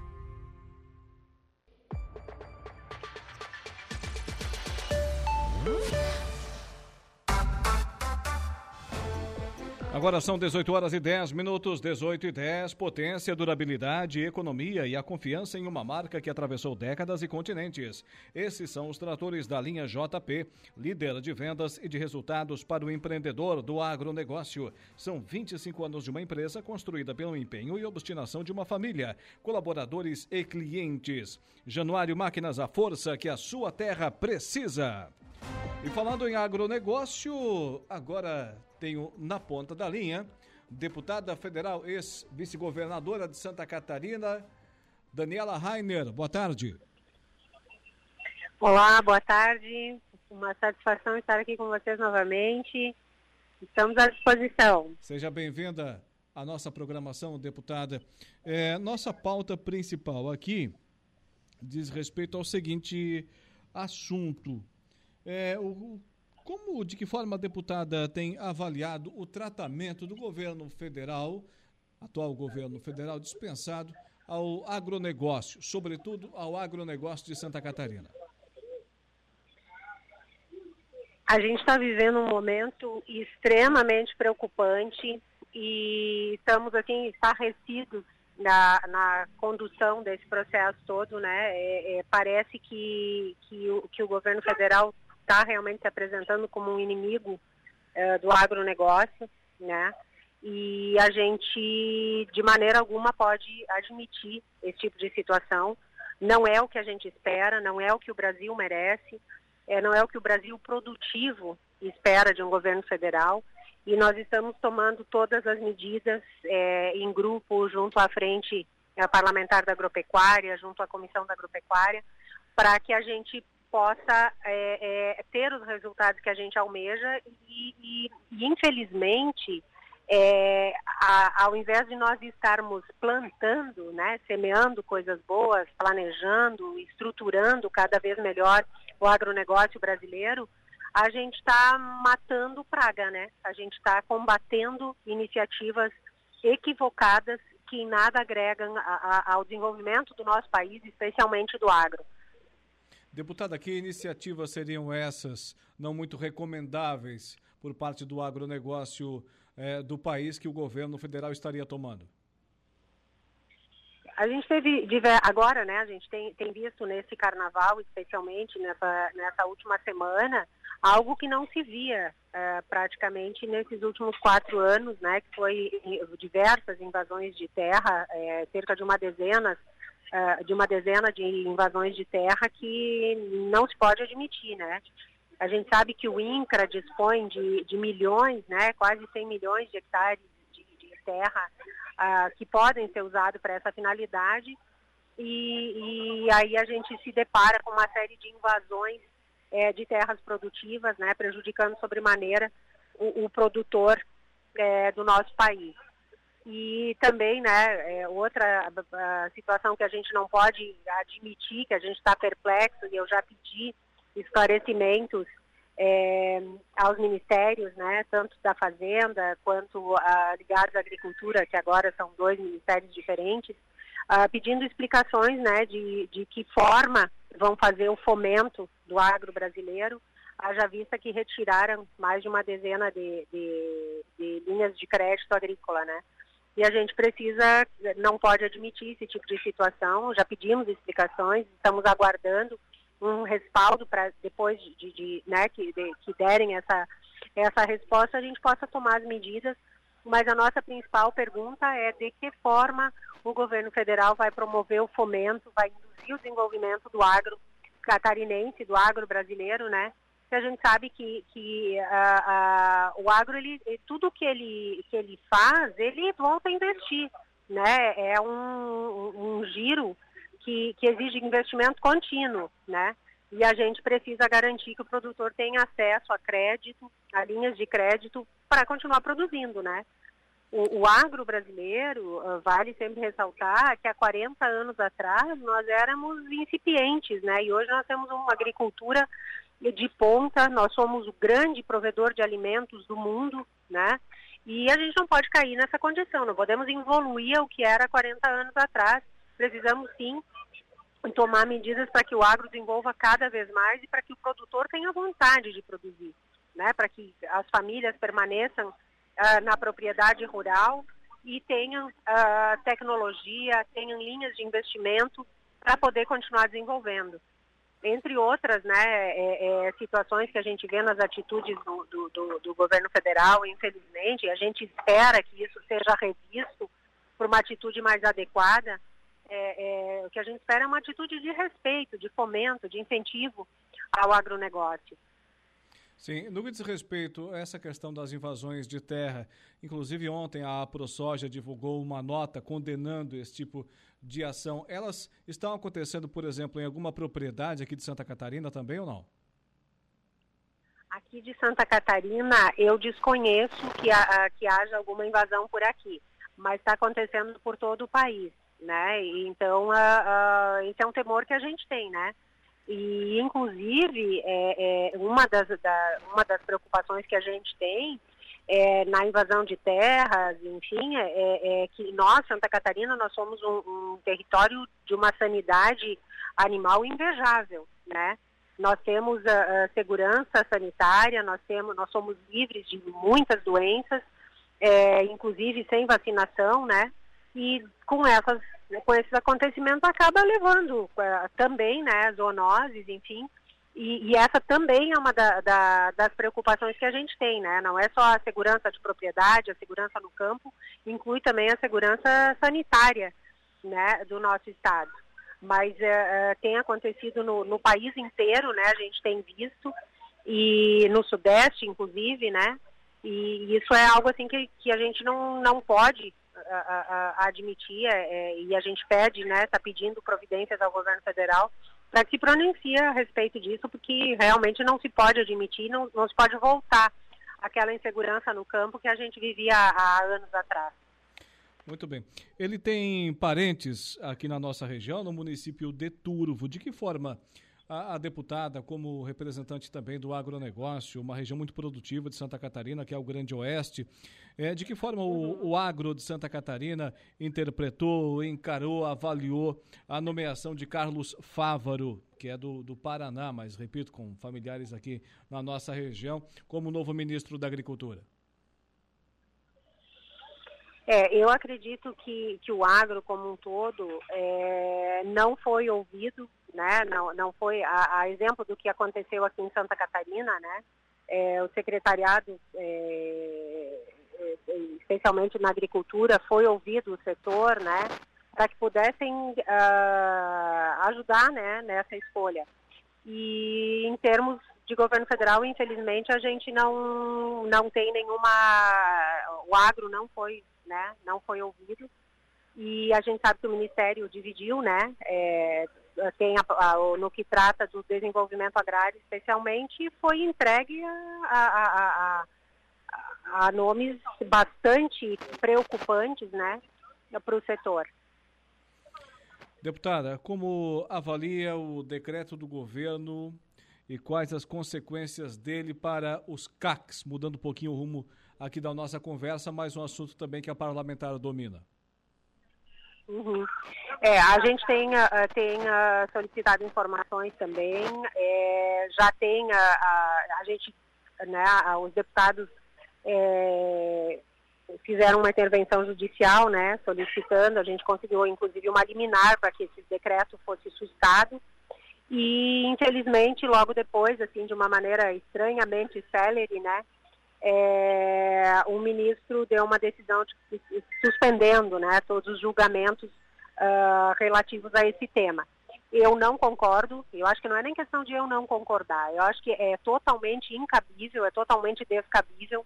Acho que quando a gente vai falar de segurança pública, de armamento, desarmamento, a gente tem que fazer uh, uma divisão bem clássica, né? É, o crime organizado, que anda com armas ilegais, com armas é, que a gente não tem nem ideia do que é, o próprio governo não tem nem ideia do que é, e isso a gente também condena.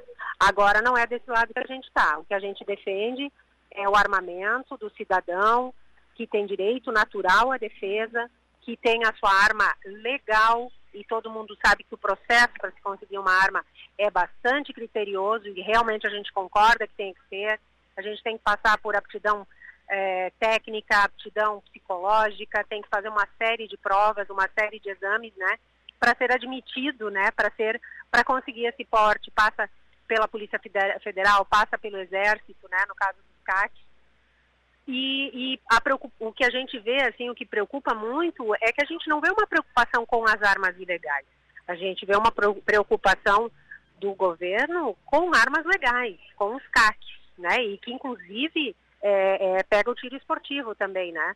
E a gente sabe que, que toda hoje a, a, a, excelência que a gente tem, inclusive na segurança pública, veio muito da iniciativa privada, né? Do quanto o tiro esportivo evoluiu, do quanto essas práticas vieram a colaborar também com a segurança pública do nosso país, né?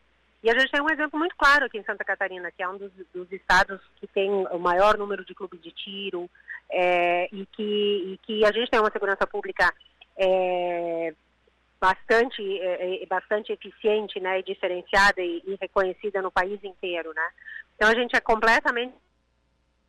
O governo está tentando regular é, algo que não é de competência dele, que já tem legislação específica e está se metendo em seara que não é, não compete ao governo federal.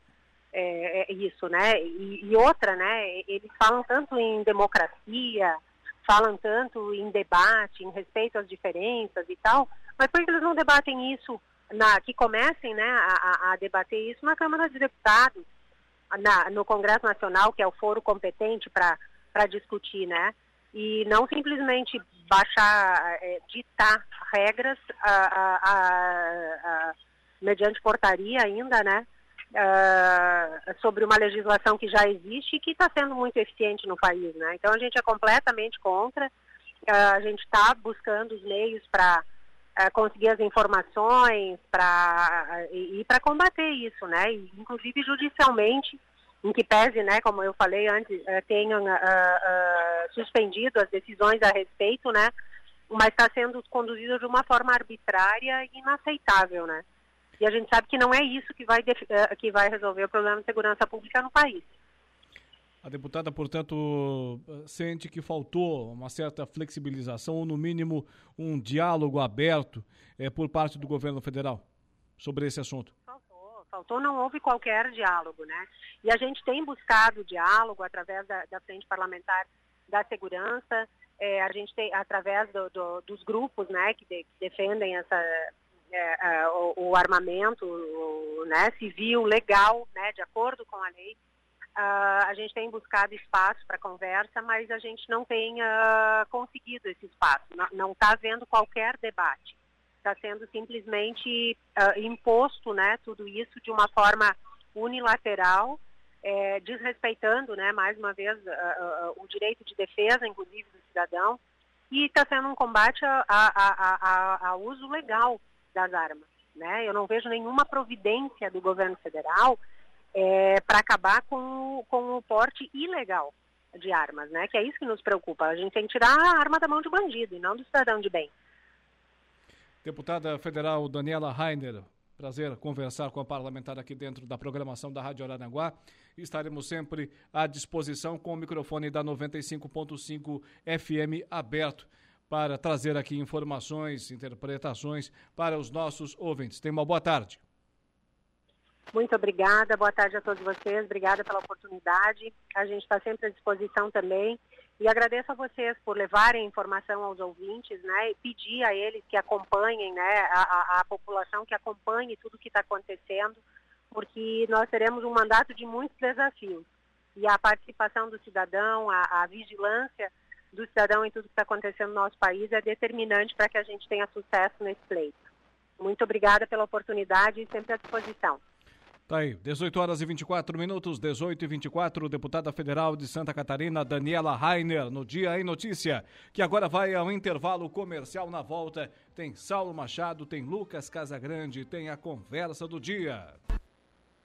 Os fatos que marcaram o Dia em Notícia.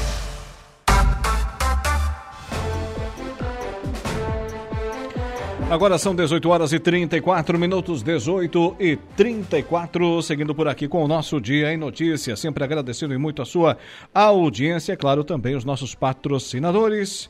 Januário Máquinas, a força que a sua terra precisa. E Angelone Araranguá. No Angelone é assim todo dia a dia de super promoções, super ofertas para você. Daqui a pouco eu vou abrir espaço para os nossos ouvintes. Mas agora eu tenho que chamar os nossos convidados diários deste horário, Saulo Machado e Lucas Casagrande, na conversa do dia. A conversa do dia. Senhores, sejam bem-vindos. Boa tarde. Boa tarde, boa noite, conforme a ocasião, ETEC, ETEC, ETEC. É. Boa, boa tarde, boa tarde, Saulo, boa tarde, Alaor, boa tarde a todos os ouvintes. Muito bem. É... Sabes essa aí, Alaor, do Etec Etec? Como é que é? Tu sabes essa aí do boa, bom dia, boa tarde, boa noite, conforme a ocasião, etec, etec, etec? Sei, eu sei. Ah, diz a lenda que a origem dessa história é a minha cidade. É? É. Não, eu conheço. Não, acho que era É, é, folclore, né? Folclore. O pessoal daí é, se folclore, aproveita. o pessoal fala de todo mundo, né? O cara recebeu o discurso ali, estava bom dia, boa tarde ou boa noite, conforme a ocasião e etc. O cara... Bom dia, boa tarde, boa noite, etec, etec. Mas o, o subtote, esse é... vocês não têm aqui.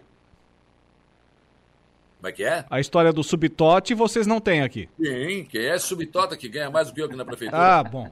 Então, então é outro caso desse. Mas isso são coisas que inventam e aplicam a, a todos, né? É. Ah, tem, mas tem coisa aí que é verdade. Tem, tem coisa que é verdade. Pensa que, é que eu duvido.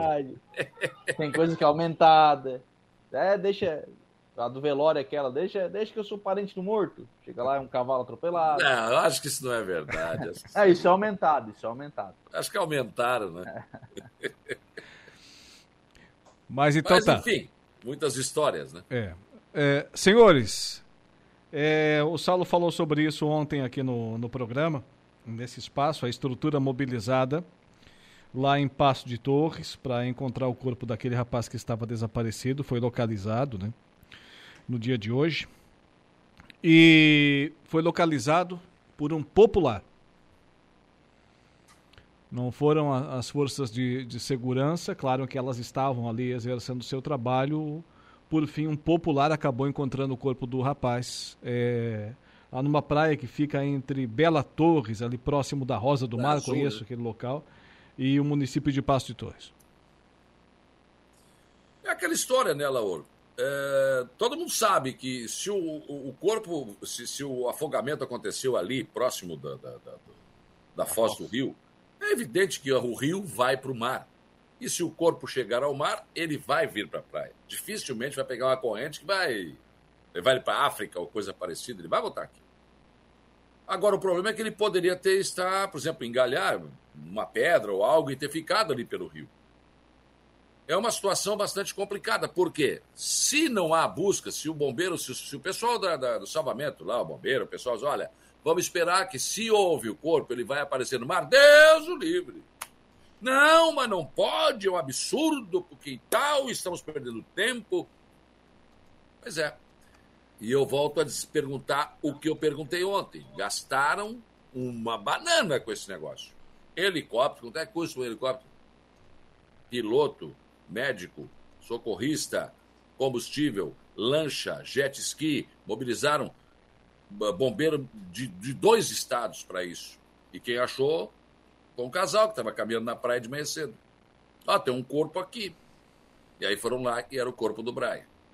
Agora, essa história tem um adendo novo.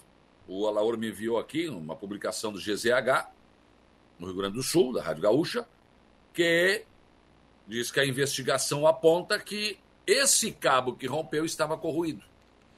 E tem mais. É, daí já passa a ter, digamos, dólar eventual, porque, peraí. Porque no site da Prefeitura de Passo de Torres está uma postagem do dia 14 de janeiro dizendo que haviam feito manutenção. Claro, não dizem que tipo de manutenção. Não diz que trocou o cabo, mas diz que houve manutenção. Exatamente.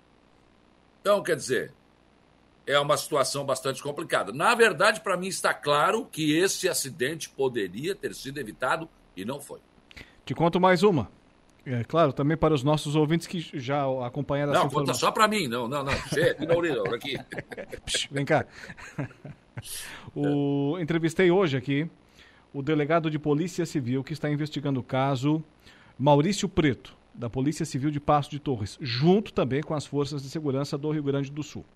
E de posse dessa informação que eu passei para você, uh, da reportagem da imprensa gaúcha, relatando o que o IGP do Rio Grande do Sul já levantou, é, o questionei sobre o estado de conservação da ponte. Ele disse que tinha ca cabos corroídos e mais um detalhe que até agora não havia sido falado. Está na matéria agora de capa, a Juliana já é, trans, uh, transcreveu essa notícia em informação, está no site agora da Rádio Araranguá, no nosso portal, está lá na capa do portal. Queda da ponte. Barco teria se chocado recentemente na estrutura da ponte. Isso faz 50 dias. O barco engalhou na ponte, um barco de pesca, foi retirado da ponte, ou seja, com possibilidade de avaria da estrutura. É, isso faz 50 dias. E até agora essa informação não, não tinha sido divulgada. O delegado relatou aqui com exclusividade na programação da Rádio Araranguá. É um dado novo e que comprova o que eu estou dizendo. Dizer, poderia ter sido evitado. Houve tá. negligência disso. É, eu, eu, concordo e tem um outro dado, eu ouvi a entrevista, viu, o, o Alaor, tem um outro dado que o delegado disse também que eu acho é, extremamente relevante para esse caso, é, também corroborando com aquilo que o Saulo está falando sobre a questão da, da falta de manutenção né, que foi, foi dada essa ponte. É, que é a questão da, de as estruturas estarem diferentes. A, a, fixação dos cabos em passos de torres era feita de uma forma e em torres era feita de outra.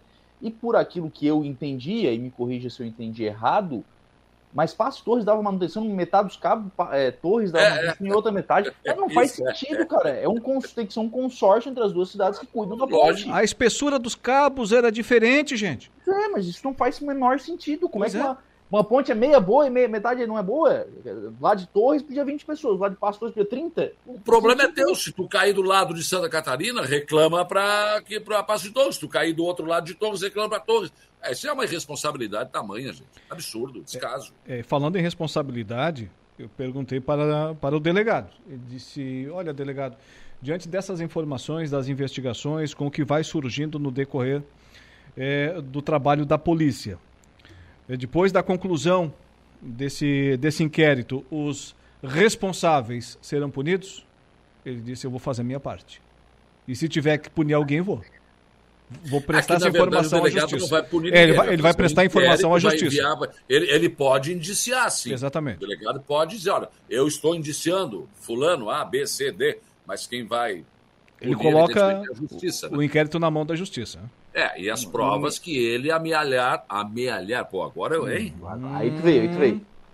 Ah, agora eu se consagrei. Mas, é. mas, mas, assim, Carol, deixa eu te falar um negócio. Assim, é, se o delegado entender que tem, né, que tem alguma responsabilidade, que me parece Sim. óbvio. E há, né? Parece se óbvio. ele, se ele entender, se ele juntar as provas necessárias, se o Ministério Público concordar, oferecer a denúncia, se o juiz concordar depois do amplo direito à defesa, uh, haverá uma punição? Cara, acho que 10 anos é um prazo razoável. Está sendo otimista. Vide o caso da Boate Kiss. É. Chegou na hora H, tiraram o bombeiro de um lado, tiraram o prefeito do outro, ninguém era nada e pronto, né? E o mordomo foi ocupado. É porque não tem mordomo, senão era ocupado na história. Teria, poderia ser também. Então, vamos lá. Isso é um caso que ainda vai ser levado para frente. Cabe ao delegado fazer um inquérito e construir essas provas e mandar aí para o Ministério Público, mandar para a Justiça e aí depois a Justiça que vai definir se houve ou não culpado. O fato é que houve uma morte, houve um gasto muito grande com isso, que não precisaria ter sido feito, mas enfim, vamos aguardar os acontecimentos. Gente, choveu demais hoje de novo aqui no Arroio, ainda está chovendo, mas daqui a pouco caiu um cacau aqui, Ué? aqui ó. Aqui não. Passou por aqui. Pois olha, foi terrível aqui. Passei pela beira-mar norte, o pessoal já está montando o... Arrancada. os estantes né, da arrancada de caminhões, começaram, mas hoje tiveram que estar um tempo, né? Porque a chuva foi. desceu, mas desceu de novo. Coisa com força, né? Mas, dessa vez, por isso que eu digo: ah, mas o Evandro tá maluco, vai eh, pavimentar a rua Erechim, tem tanta rua importante. Pois ela é muito importante. Por quê?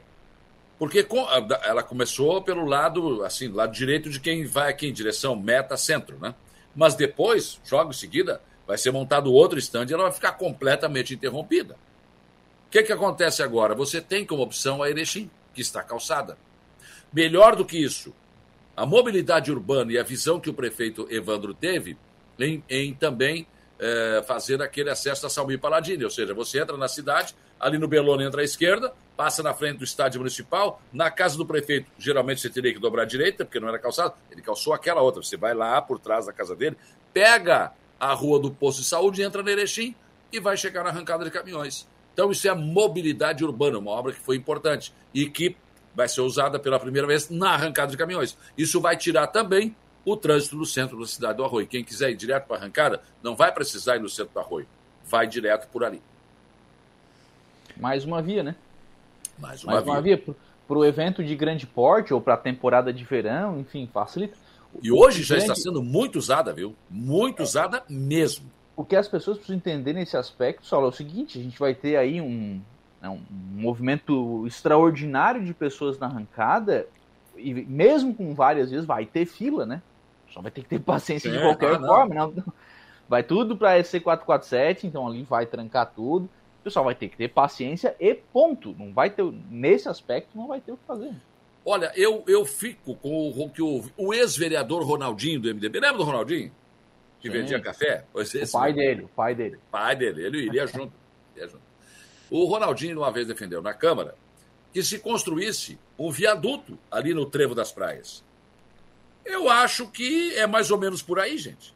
Porque o que que interrompe ali é exatamente quando chega no Trevo.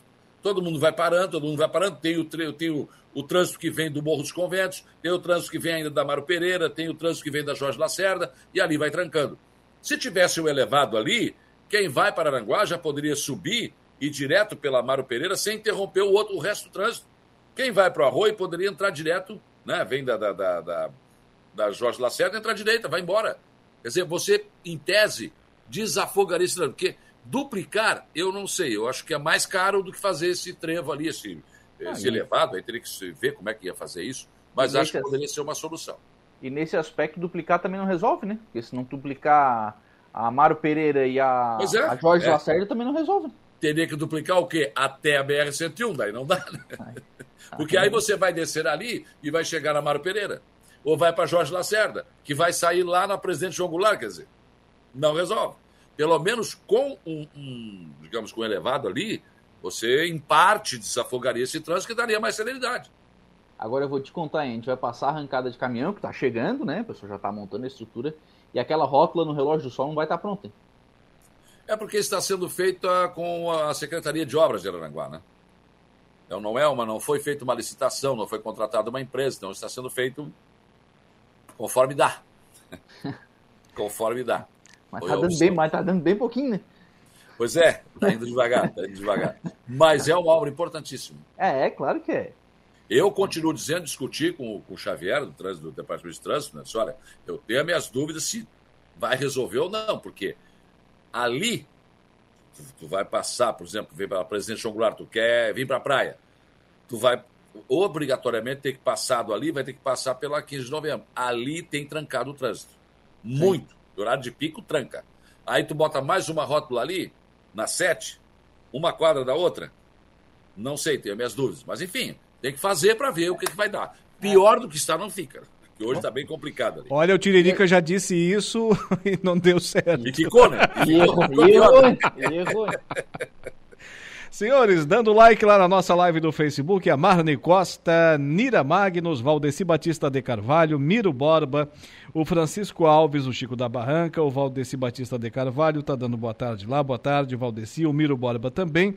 O Márcio Martins está dizendo o seguinte, por que não acharam o defeito, ele está se referindo aqui à ponte lá de Passo de Torres, antes de cair as pessoas, agora vejam, agora estão vendo, né, que tinha defeito.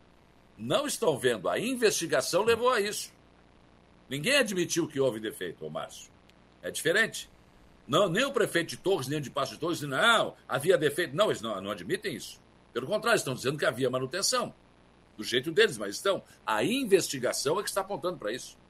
Então é diferente. Obrigado, Márcio Martins, aí pela, pela audiência. O pessoal que também está comentando no, no WhatsApp, mas daqui a pouquinho eu vou abrir o espaço aqui para os nossos internautas através do nosso WhatsApp. É, aqui, hoje pela manhã eu, eu, eu, eu falei sobre essa questão da fila lá no Sombrio. 700 pessoas deixaram de ir por, deixam de ir por mês em consulta, cirurgia, enfim, exames.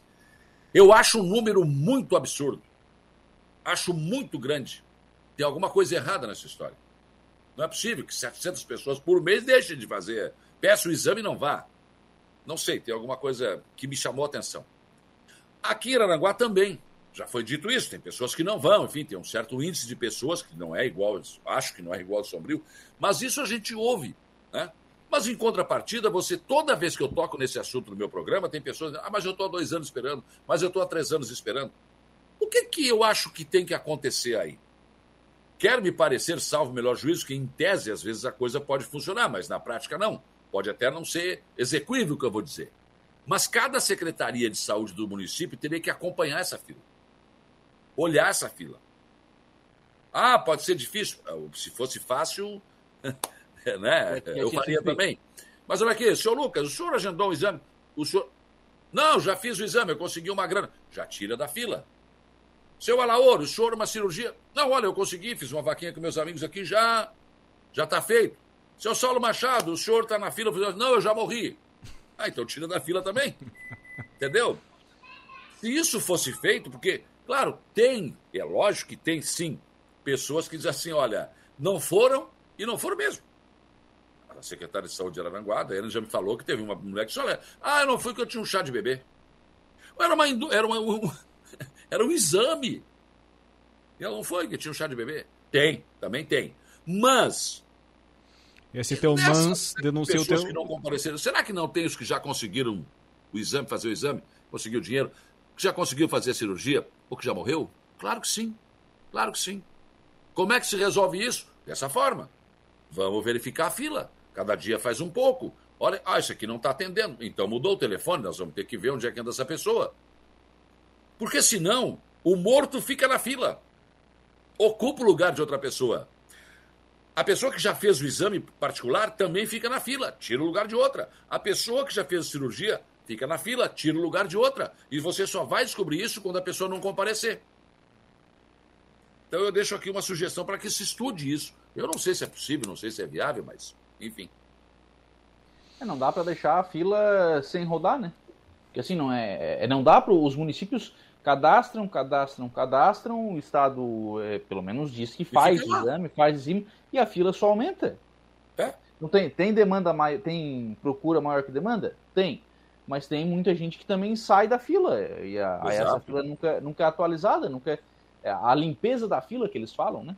Já é, e como, e, ô, Lucas, e como o Estado né, está agora nessa campanha para tentar resolver isso, ou pelo menos aproximar, ou tentar zerar, enfim, vai enfrentar esse problema. Mas eu, eu posso dizer um negócio, Saulo, que, assim, uh, quando um serviço não funciona, normalmente a culpa não é só do cliente. Claro. Né? Tem também Isso me soa como, responsabilidade... como desculpa essa história. Como assim? É pela ineficiência. Então é, tem que achar algum culpado. Eu acho que tem isso também, tem, tem isso também, sabe? Tem que eh, de acompanhar, de, assim, se tu tens lá uma, uma fila de determinado exame que começa a, a estourar muito a normalidade da, ou a necessidade da realização, fica mais em cima. Tem que ficar mais em cima. Se tiver que fazer mutirão, vai ter que fazer mutirão. Tem, tem que procurar alternativa. Agora, é, só cadastrar e, aguardar que a fila vá rodar, a gente sabe que a oferta do Estado é menor do que a demanda dos municípios. É, é sempre foi. E provavelmente vai continuar sendo por, por algum tempo, ou por muito tempo. Mas se o município não ficar lá pressionando também, tem que fazer a sua parte. Mas é, mas é bem isso que você falou. Você joga a pessoa numa fila ela fica lá. Ninguém vai lá olhar essa fila, ver o que aconteceu. Né? Olha, de repente o cara já conseguiu fazer o exame.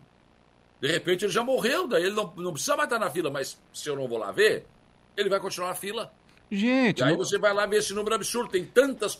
Tem mil pessoas, duas mil pessoas, cinco mil pessoas esperando na fila. Mas desses quantos estão vivos? Desses quantos ainda estão necessitando ou não? É isso que tem que ver, né? Uma vez um amigo meu me disse que a pior coisa que existe é um burro com iniciativa. Então vou fazer a minha parte. É, com tanta tecnologia que, que existe hoje em dia, é difícil integralizar o sistema, por exemplo, da Secretaria de Estado com os cartórios? É difícil? Fulano de tal morreu, não, a, certidão a de óbito. De Estado, a Secretaria de Estado não está integralizado com os municípios. O cara Já, vai no posto de saúde, é. tem município que tem um sistema do, do né, da, das consultas ali, aí para o cara saber qual é a coisa que ele já fez, o histórico e tal. Ou o Estado não tem isso, ou o, município, ou o Estado tem, o município não tem, ou os dois sistemas não conversam entre eles. É. Não tem uma base nacional disso ainda. Então, assim, ó, a secretária Carmen Zanotto está ciente disso tudo aí. E ela tá, está botando a mão nesse negócio. Tomara que consiga resolver. Tomara. Porque tem que, tem que mexer nessa fila, tem que melhorar esse sistema. Né?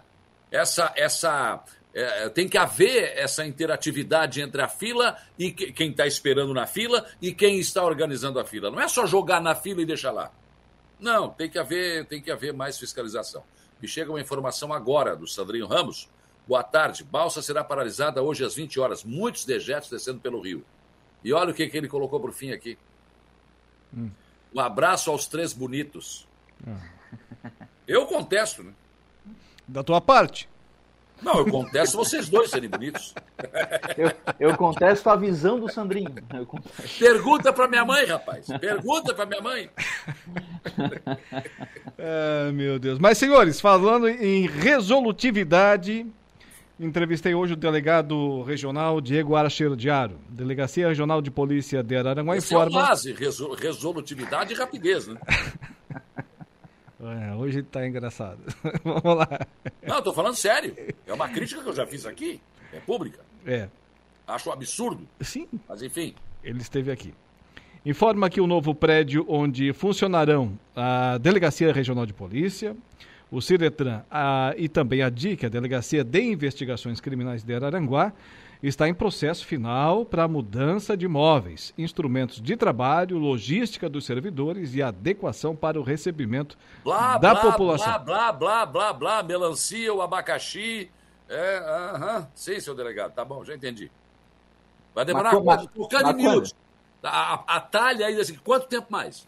O dia, o dia, a data, a data. É, quando, é, quando ah. é que nós vamos parar de ter que ir no sombrio e em turno para tirar a, a, tal da fotografia da carteira que eu quero saber? Ah. O resto é blá, blá, blá, blá. Olha aqui, ó, a minha carteira vence em junho, tá? Hum. Ah, acho que tu vai ter que ir no sombrio. Ou não, Arnaldo? O que, que ele disse? Olha, perguntei isso para ele, evidentemente. Mas da outra vez ele deu um prazo, que seria ainda no mês de janeiro. Isso não foi possível, não foi viabilizado e dessa vez ele preferiu não estipular uma data. Mas ele diz que é logo. Ele diz que é logo. Porque só o que está faltando, atenção para o detalhe da notícia, é a listação por parte da administração municipal de Araranguá para a Já tá instalação tá do ar-condicionado. Já está lançada a licitação, está nos, tá nos prazos já a licitação do ar-condicionado. Então. Ele disse para mim numa entrevista: não tem ar-condicionado, assim que der a gente entra e Fala bota o serviço em funcionamento. Mentiu pro tio, hein? Disse para mim numa entrevista. Sim, falou que também. Mas, Eu enfim... acho um descaso isso. Quase um ano. Não, não, não, não, não, desculpa. Não. Descaso. Ter que ir em Sombrio. Antes a gente tinha que ir em Criciúma também fazer o exame de, de direção, né? No início, aí berraram, uhum. discutiram e tal, aí veio para cá. Agora, foi oferecida uma sala no Samay, a prefeitura ofereceu uma sala, não quis. Ou não quis, ou sei lá, não, eu sei que eu tive que ir no, no turvo para bater a foto. E vai continuar por mais quanto tempo ainda? Agora vai ter que botar o ar-condicionado, depois vai ter que botar a almofada, depois tem que chamar a decoração, né? É. Chamar a decoração. Teve um delegado que decorou o, o, a sala dele também, né? Claro, ninguém. Ué, imagina. Então vamos ver, vamos ver. É muito blá blá blá para pouca ação. Isso tem que ser mais rápido. O povo quer é a agilidade. Eu não, eu não tenho tempo na minha vida para sair daqui, gastar combustível, ir no turvo, esperar, tirar uma foto para voltar e depois fazer o um exame. Não dá, cara. Não dá. Você tem que prestar serviço. Servidor público é para isso. Prestar serviço e agilizar serviço. Mas, enfim. Falando em velocidade, vocês já andaram de trem, não? Eu não. já. Andrei de bonde, rapaz. Não, mas daí. No Rio, Rio Grande tinha bonde, não? Ele pisou. Ele não, tá, ele não tava na, na arca de Noé, mas pisou no barro. Eu sabia que ia Tu sabe que eu me lembro de alguma coisa da arca? Mas, mas, já, era, mas já era motor. Não era puxado a, não era puxado a, a cavalo ainda. Eu era um daqueles bichinhos que entraram na arca e que não foram convidados, sabe? Que teve uns que entraram, não foi, a mosca não foi convidada. Eu duvido que o Noé vai pegar um mosquito e botar na arca. Ele não ia fazer isso com a gente. Meu filho outro dia. não ia fazer isso. Esses bichos entraram. Meu filho, outro dia o pai. Por... Meu pai, o pai, por que que. Por que que Deus inventou mosquito, pai? Meu filho, outro dia. Eu não sei, meu filho. Mas, enfim, perguntei por quê. É... Sabe pra quê? Sabe por quê? É. É porque lá, quando você estiver já mais velho, bem coisa, alguém vai desejar o teu corpo. Tu vai te sentir desejado, entendeu? Nem que seja por um mosquito, vai te sugar, mas vai. Mas, enfim.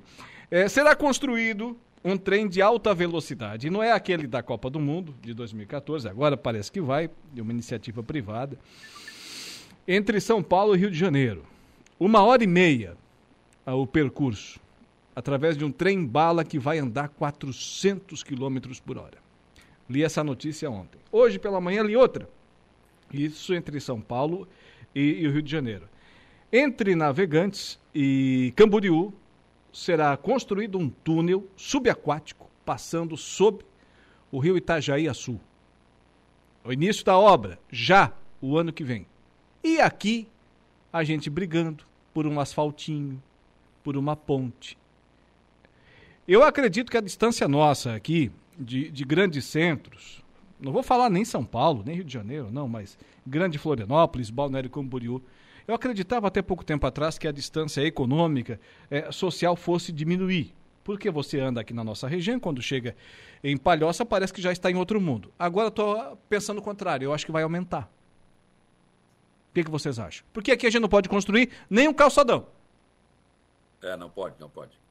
É, eu acho melhor eles pedirem licença ao Ministério Público Federal. cara. Deixa o, promo... deixa o promotor. Eu, eu tava pensando, tava falando, tava pensando, deixa o promotor descobrir que eles querem fazer Tu isso. vai ver só. Deixa alguém denunciar que tu vai ver. Rapaz, um túnel debaixo do rio Itajaí, aquilo é só, só lama, é um rio feio. Faz um túnel desse aqui no rio Araranguá. Um, um- um Ali rio em Rio desse. Grande, entre Rio Grande e São José do Norte, Já passei naquela balsa. uma travessia de balsa e de lancha, né, entre os dois municípios. Desde que eu era menino se fala num túnel como esse. Até hoje. E é igual esse que tu falou aí, os cara teve, teve algumas vezes, perto de campanha eleitoral, geralmente, né? Pois é, isso que me Não, chamou a atenção. Agora vai sair, já tá o projeto, já mostraram. Coisa... Hum, Em, Flora- em. Florianópolis, que é bem mais perto da, do continente pra ilha, não era nem túnel, tá? Era fazer travessia de ferryboat, não conseguiram voltar. Que não era nem túnel, não era nada de, de excepcional, né? Rapaz, o que gastaram na ponte Ercílio Luz para não ter trânsito, passar só para de vez em quando, só para cartão postal, dá para conseguir quatro pontes. É. Ilha Continente. Mas vamos aproveitar então que a noite está chegando para a gente sonhar um pouquinho, porque tá na hora de terminar não, deu o ali, programa. 19 2, cara. É, Não tá na hora de não. terminar. Eu sou Bozano, a 45, deu. Vamos terminar Se esse igual negócio. até agora, não, vamos fazer mais. E hoje tu tá sempre sabendo que hoje é quinta, né? Tu sabe? Ih, já era. É pré-sexta. Eu tenho que me fardar, botar chuteira, ir pro rachão, essa coisa toda. Fazer que jogo para depois tomar uma, comer uma carne. Pra... Muito bem, senhores, boa noite, até amanhã. Já sabe que eu não posso faltar porque eu sou a bola, na verdade. É, eu tô pensando é o tempo para aquecer esse corpinho, mas demora um pouco. Não, nem tempo esse tempo não aqueço. Não. Se ele puder, ele não nem joga, ele vai direto pra carne. Exatamente, é só, uma, é só uma passada. E o cara entra de um lado do campo, sai do outro e já vai direto pro bairro. Eu, pe- é eu- esquerda, me espera que eu tô chegando. É grama sintética, o cara entra, dá uma rolada, se suja pra dizer que jogou bola e Isso, pega aquelas bolinhas pretas, as mulheres adoram aquilo, né? Quando o cara chega em casa, tira a chuteira do banheiro. Já teve um olhar aqui que eu vou te contar. 43. Até amanhã. Tchau, até amanhã. Um abraço. Saulo Machado e Lucas Casagrande com a gente por aqui na Conversa do Dia. E assim vamos encerrando o nosso programa, o Dia em Notícias, sempre com o oferecimento de Angelone Araranguá. No Angelone é assim, todo dia a dia de super promoções, super ofertas para você. Amanhã estaremos de volta. Um abraço e até lá. O Dia em Notícia. De segunda a sexta, às quatro da tarde.